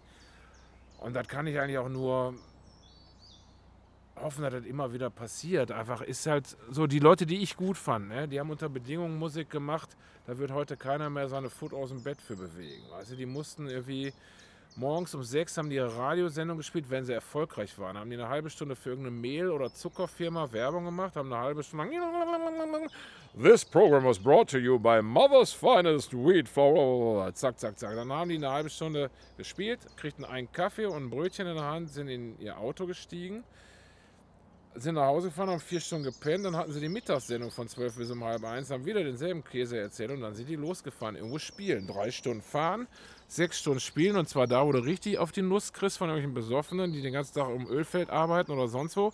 Dann bist du nachts zurückgefahren, hast drei Stunden gepennt zum Radio, jeden Tag. Ne? Keine Klimaanlage, nix, alles. Und die mussten akustisch spielen und die waren schon erfolgreich. Und die anderen Jungs haben eine Straßenecke gespielt und haben ihren Zinnbecher rumgegeben. Ne? Und genauso funktioniert das aber letztendlich. Arbeit. Du musst halt arbeiten und du musst gucken, was wollen die Leute, was können die Leute und was kannst du. Und dann musst du gucken, wie kann ich die unterhalten, weil letztendlich kannst du den besten Song schreiben, das ist auch total klasse, wenn du das machst. Aber manchmal wollen die Leute einfach Buona Serra hören oder Marmorstein und Eisenbrich. Und wenn du dann zu stolz bist, das nicht zu singen, ja, weiß ich nicht, dann ist das schwierig. Ne? Ist, ja, ist ja die Frage, was man dann auch will. Ne? Wenn Video Kill the Radio Star äh, kann man einmal schreiben und damit. Äh, oder wie, wie von, von äh, wie heißt er nochmal, der, äh, aus, der, mit, der übrigens auch barfuß immer singt aus Skandinavien. Der hat er doch. Äh, ich, da war das Den auf jeden Fall. ich gar nicht. Nee, wär- auch nicht. Ah, ho, ähm, Hobo, Lobo, Lobo, Lobo? Ne, nicht Lobo. Ja, habe ich jetzt gerade einen Hänger. Auf jeden Fall, äh, ja, so ein One-Hit-Wonder. Gut, damit Geld verdienen, damit wahrscheinlich auch abgesichert sein. Oder sein Leben lang äh, Musik zu machen, auch solide vielleicht Geld zu verdienen, aber dass es irgendwie weitergeht. Also ich kann mir nicht, ich kann mir vorstellen, dass viele Leute an dem One-Hit-Wonder auch gescheitert sind. Ne? Da sind nach Das ist ja eine ganz andere Herangehensweise. So, da gehst du direkt in Richtung Produktion, Geld verdienen, vermarktbares Produkt und so, ne? Was wir früher gut fanden. Harpo, Entschuldigung, Harpo. Harpo. Ja. Ja, ist der Skandinavier, wusste ich gar nicht. Also ich, ich weiß, diese Musik, die, die ich gut fand, immer die entsprang halt aus, aus, ne- aus volksgemeinschaftlichem Zusammenleben, nennen wir es jetzt mal so. Ne? So wie hier. Wenn der Opa, hier ist es halt schade, hier hattest du die Spielmannszüge und so weiter und so fort. Ist aber schwierig, gibt wenig überlieferte wirklich Liedertraditionen aus dem Ruhrgebiet oder überhaupt im deutschen Raum ist das schwierig. Dann ist es dann durch die Nazi-Zeit auch nochmal ähm, unterbrochen worden, in Verruf geraten und so weiter. Wir haben einen komischen Bezug zu Folklore letztendlich so. Ne? Und meine Generation ist natürlich sehr stark amerikanisiert gewesen. Und für mich war das ein Eskapismus, der hat super funktioniert. Aber was letztendlich für mich richtig gut funktioniert, ist einfach, das ist eine Musik, die kannst du mit ganz einfachen Mitteln, und ich bin kein besonders großartiger Gitarrist, ich habe auch erst mit Anfang, Mitte 20 angefangen, Gitarre zu spielen. Aber ich kann mit so einer Stahlgitarre, die ist laut, ich habe eine laute Stimme, ich kann mich irgendwo hinstellen und kann anfangen zu reden und zu singen. Und das haben die auch gemacht. Und ich kann von dem singen und erzählen, was ich sehe, wen ich treffe. Und das wird mit jedem Tag mehr. Na, das ist so ein bisschen wie so ein Minnesänger oder wie so ein fahrender Geschichtenerzähler oder so. Ja, wir haben ne? ja, wie du sagtest, die, ups, diese Unterbrechung. Klar, da wo die Jugendkultur wurde dann äh, gekappt. Da gab es mal irgendwie ähm, die Leu junge Leute, die auch Musik gemacht haben, die jetzt nicht äh, äh, rechtsbelastet war oder halt politisiert war. Und dann kam ja nach, nachher kam ja diese Liedermacher. Ja, da Genau. kam Hannes Wader, da kam ähm, also die, als politischer Liedermacher ähm, Reinhard May, in gewisser Weise für viele Leute zu unpolitisch, obwohl die ja auch miteinander zu tun haben Hm. die dann aber auf eine, äh, die dann das wieder eigentlich aufgegriffen haben. Ne? Also auch mehr oder minder folkloristische Sachen, ähm, die jetzt vielleicht aber nicht in der, in der, in der Gesamtheit so ankamen. Bei, also gab es halt immer so Sparten, Leute, die sich das angehört haben, gerade bei Hannes Wader, ne? was natürlich dann irgendwann auch zu politisch, aber ähm, die dann aber auch wiederum sich an den teilweise entweder am Chanson beim äh, Karl, äh, beim Karl May, beim Reinhard May orientiert haben oder beim äh, Hannes Wader, der hat ja auch viele amerikanische Sachen eingedeutscht. Ja, ja. Ne? Aber Karl May ist ein gutes Stichwort. Weißt du, Karl May ist jemand, der mit seiner Fantasie eine Welt erschaffen hat, die unglaublich erfolgreich ist und total vielen Leuten geholfen hat, über ihre Kindheit hinwegzukommen oder durch ihre Jugend zu kommen. Ne? Das ist total wichtig. ähm, Und, und diese ganzen Sachen.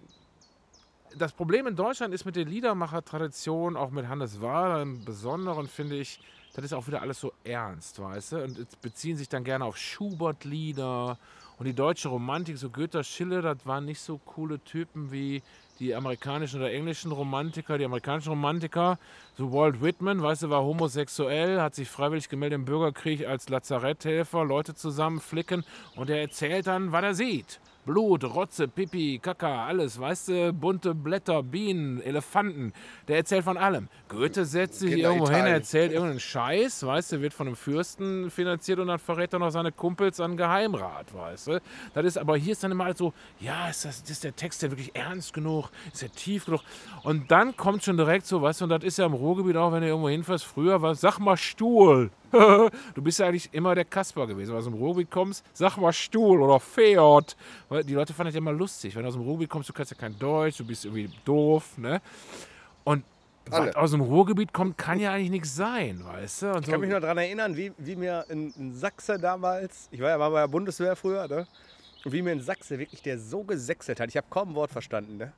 Und so richtig rotzig, ne? Wie der zu mir sagte, was sprichst du denn eigentlich für eine Sprache? Ja, ja, Das das klingt ja voll spitze. assi. Und ich dachte so, So, und dann denk dir mal, Okay. weißt du, Matto, du gehst da raus mit deiner Gitarre, sagst, ich bin der Matto aus Oberhausen und ich mache jetzt mal Lieder und ich erzähle von den Leuten, die ich kennengelernt, die ich getroffen habe. Sag ich, wo kommst du her aus Oberhausen? Ich so, scheiße. Weißt du, interessiert doch keinen. Kann ja nichts sein. Also die, wenn du dich dann bewirbst, irgendwo beim Liederabend in Lörrach, ja, kannst dich ja mal gerne bewerben. Nee, das ist ja nicht, das ist ja kein Lied gut, weißt du, dann ist dann direkt, hast den falschen Anzug an und singst die falschen Lieder und dann sagst du auch noch dat und wat und Schisselameng, das will doch keiner hören. Ne?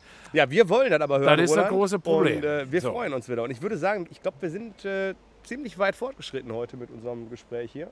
Ja. Äh, hab Bier noch- ist auch leer und die Brötchen sind alle. Ja, Tschüss. ein bisschen gibt noch, aber zwei Sachen habe ich noch. Da, da, Ja. da würde ich gerne mal noch mal drauf eingehen. Und zwar hast du mir mal erzählt, dass du total gerne eine, so eine Hot Sauce hättest. Ne? Ja, das hatte ich So eine mal. Limetten Jalapeno Hot Sauce. Ne? Hatte ich damals Hot Mamas, diese Mhm. Firma, die machen nämlich auch Custom-Soße. Und dann wollte ich 2010 für die Tour, 2011 wollte ich mir so eine, weil ich kaufe mir immer, die sind so schnell alle, aber ich fand bei denen toll, die passen wie so eine Schnapsflasche, so ein Flachmann in die Jeansjackentasche. Und dann kann und ich meine, der Name Hot Mama ist natürlich auch ganz groß, wobei die Etikette ganz schlecht ist, dann drehst du die auf und hatte ich halt mit auf Tour, weil das Essen in den ganzen Pensionen, Hotels ist halt oft gruselig. Und dann kannst du mit Hot Mama, kannst du dir den Tag versüßen. Und dann dachte ich, warum machst du nicht deine eigene Soße, nennst sie Hot Papa. Und ähm, Ja. dann, Ja, auf, aber die Punkt- waren da sehr unflexibel. Ja, so, guck mal. so. Und da wir ja aber bekannt sind für unsere Flexibilität, habe ich jetzt folgendes Oberhausen gemacht. und Duisburg, so ist So, es. und jetzt pass mal auf. Ich habe jetzt folgendes gemacht. Ich habe dir eine Hot Sauce gekocht. Aber du bist ja lecker. Äh, So. süß, nett. Ja, sowieso. Ich bin beides. Scharf. Ich bin beides. Ich bin lecker, ich bin alles drei. Lecker, scharf und. Und frisch. Und süß. Also pass auf, ich habe dir eine Hot Sauce gekocht. Das ist aber Und die lieb. kriegst du jetzt, weil du uns heute hier äh, besucht hast und du willst noch nicht mal als Spritgeld annimmst für deine Tour, kriegst du jetzt von mir ein Hot Sauce Rezept Das ist aber lieb. für eine Limetten Jalapeno Hot Sauce. Ich habe eine. Probe im Kühlschrank, die verköstigen wir, da machen wir nach dem Podcast. Und wenn die dir schmeckt, dann kriegst du das Rezept von mir und in Kontakt und der füllt dir das in Flachmannflaschen ab und äh, dann kannst du bald, wenn du uns dann nach der gottverdammten Pandemie wieder besuchen kommst und uns deine Geschichten erzählst, deine Hot Sauce an Mann bringen. Oh, das ist aber lieb. Vielen Dank. Und danke für die Einladung und den ganzen Service. Olli, danke für die Technik. Ich habe noch eine André, Frage, Motto. Roland. Immer Die gerne. Ich habe auch Zeit. Also das Bier ist übrigens sehr lecker. Ja, das freut mich sehr. Aber Ne? ich möchte dir eine Frage noch stellen. Die, die stelle ich immer jedem Gast am Ende. geworden. Ja. Wie wird man glücklich? Indem du jeden Morgen aufstehst und vergisst, was gestern war. Das ist, ich glaube, schöner könnten die Abschlussworte nicht sein, oder? Ja. Da bleibt mir eigentlich nur noch eine Frage.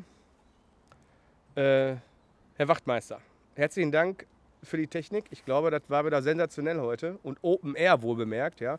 Also wenn ihr Vogelgezwitscher hört und Bäume rascheln, dann ist das CD könnt ihr bei. Matto im Laden kaufen. Dann ist das Oh, nicht, ein Hund. dann ist das keine eingespielte Atmo, sondern, äh, sondern dann Atmung. ist es Open Ich höre schon komische Sachen. Du hast gerade Atmung gesagt und du hast ja gesagt, das ist ja bei unserer Religion so üblich. Du meintest aber Religion. Ne? Hab ich Religion Wir haben eine gesagt? Religion gegründet mit eigener Geil. Atmung. Heute Morgen hier in Duisburg-Aschenhausen. Okay, ich merke, ich glaube, jetzt ist der Moment gekommen, wo wir, wo wir den Bier Podcast zum Ende führen. Das Ich war der KOB Frühshop, meine Damen und Herren. Heute live der Podcast mit Doppel-T aus dem Garten von Matto. Applaus für Matto. Applaus für Bier- André. Mach doch mal ein Bier Und auf. Mach doch mal ein Ich Bier hab auf. hier immer noch ein Ja, nee, aber dann drin. hören wir doch den Sound. Ach so. Komm, Dann ich trinke eins. Mach mir mal ich eins auf. Komm, Hansa den Sound nehmen wir noch einmal für den Podcast. Und Hansa jetzt kommt aus Achtung. Dortmund? Ja. Okay, wir drücken ein Auge zu. Deswegen als abschließender Spruch von TGs Opa aus Duisburg, Hochfeld. Junge, trink kein Bier aus grünen Flaschen. So, und mir bleibt die letzte Frage für heute.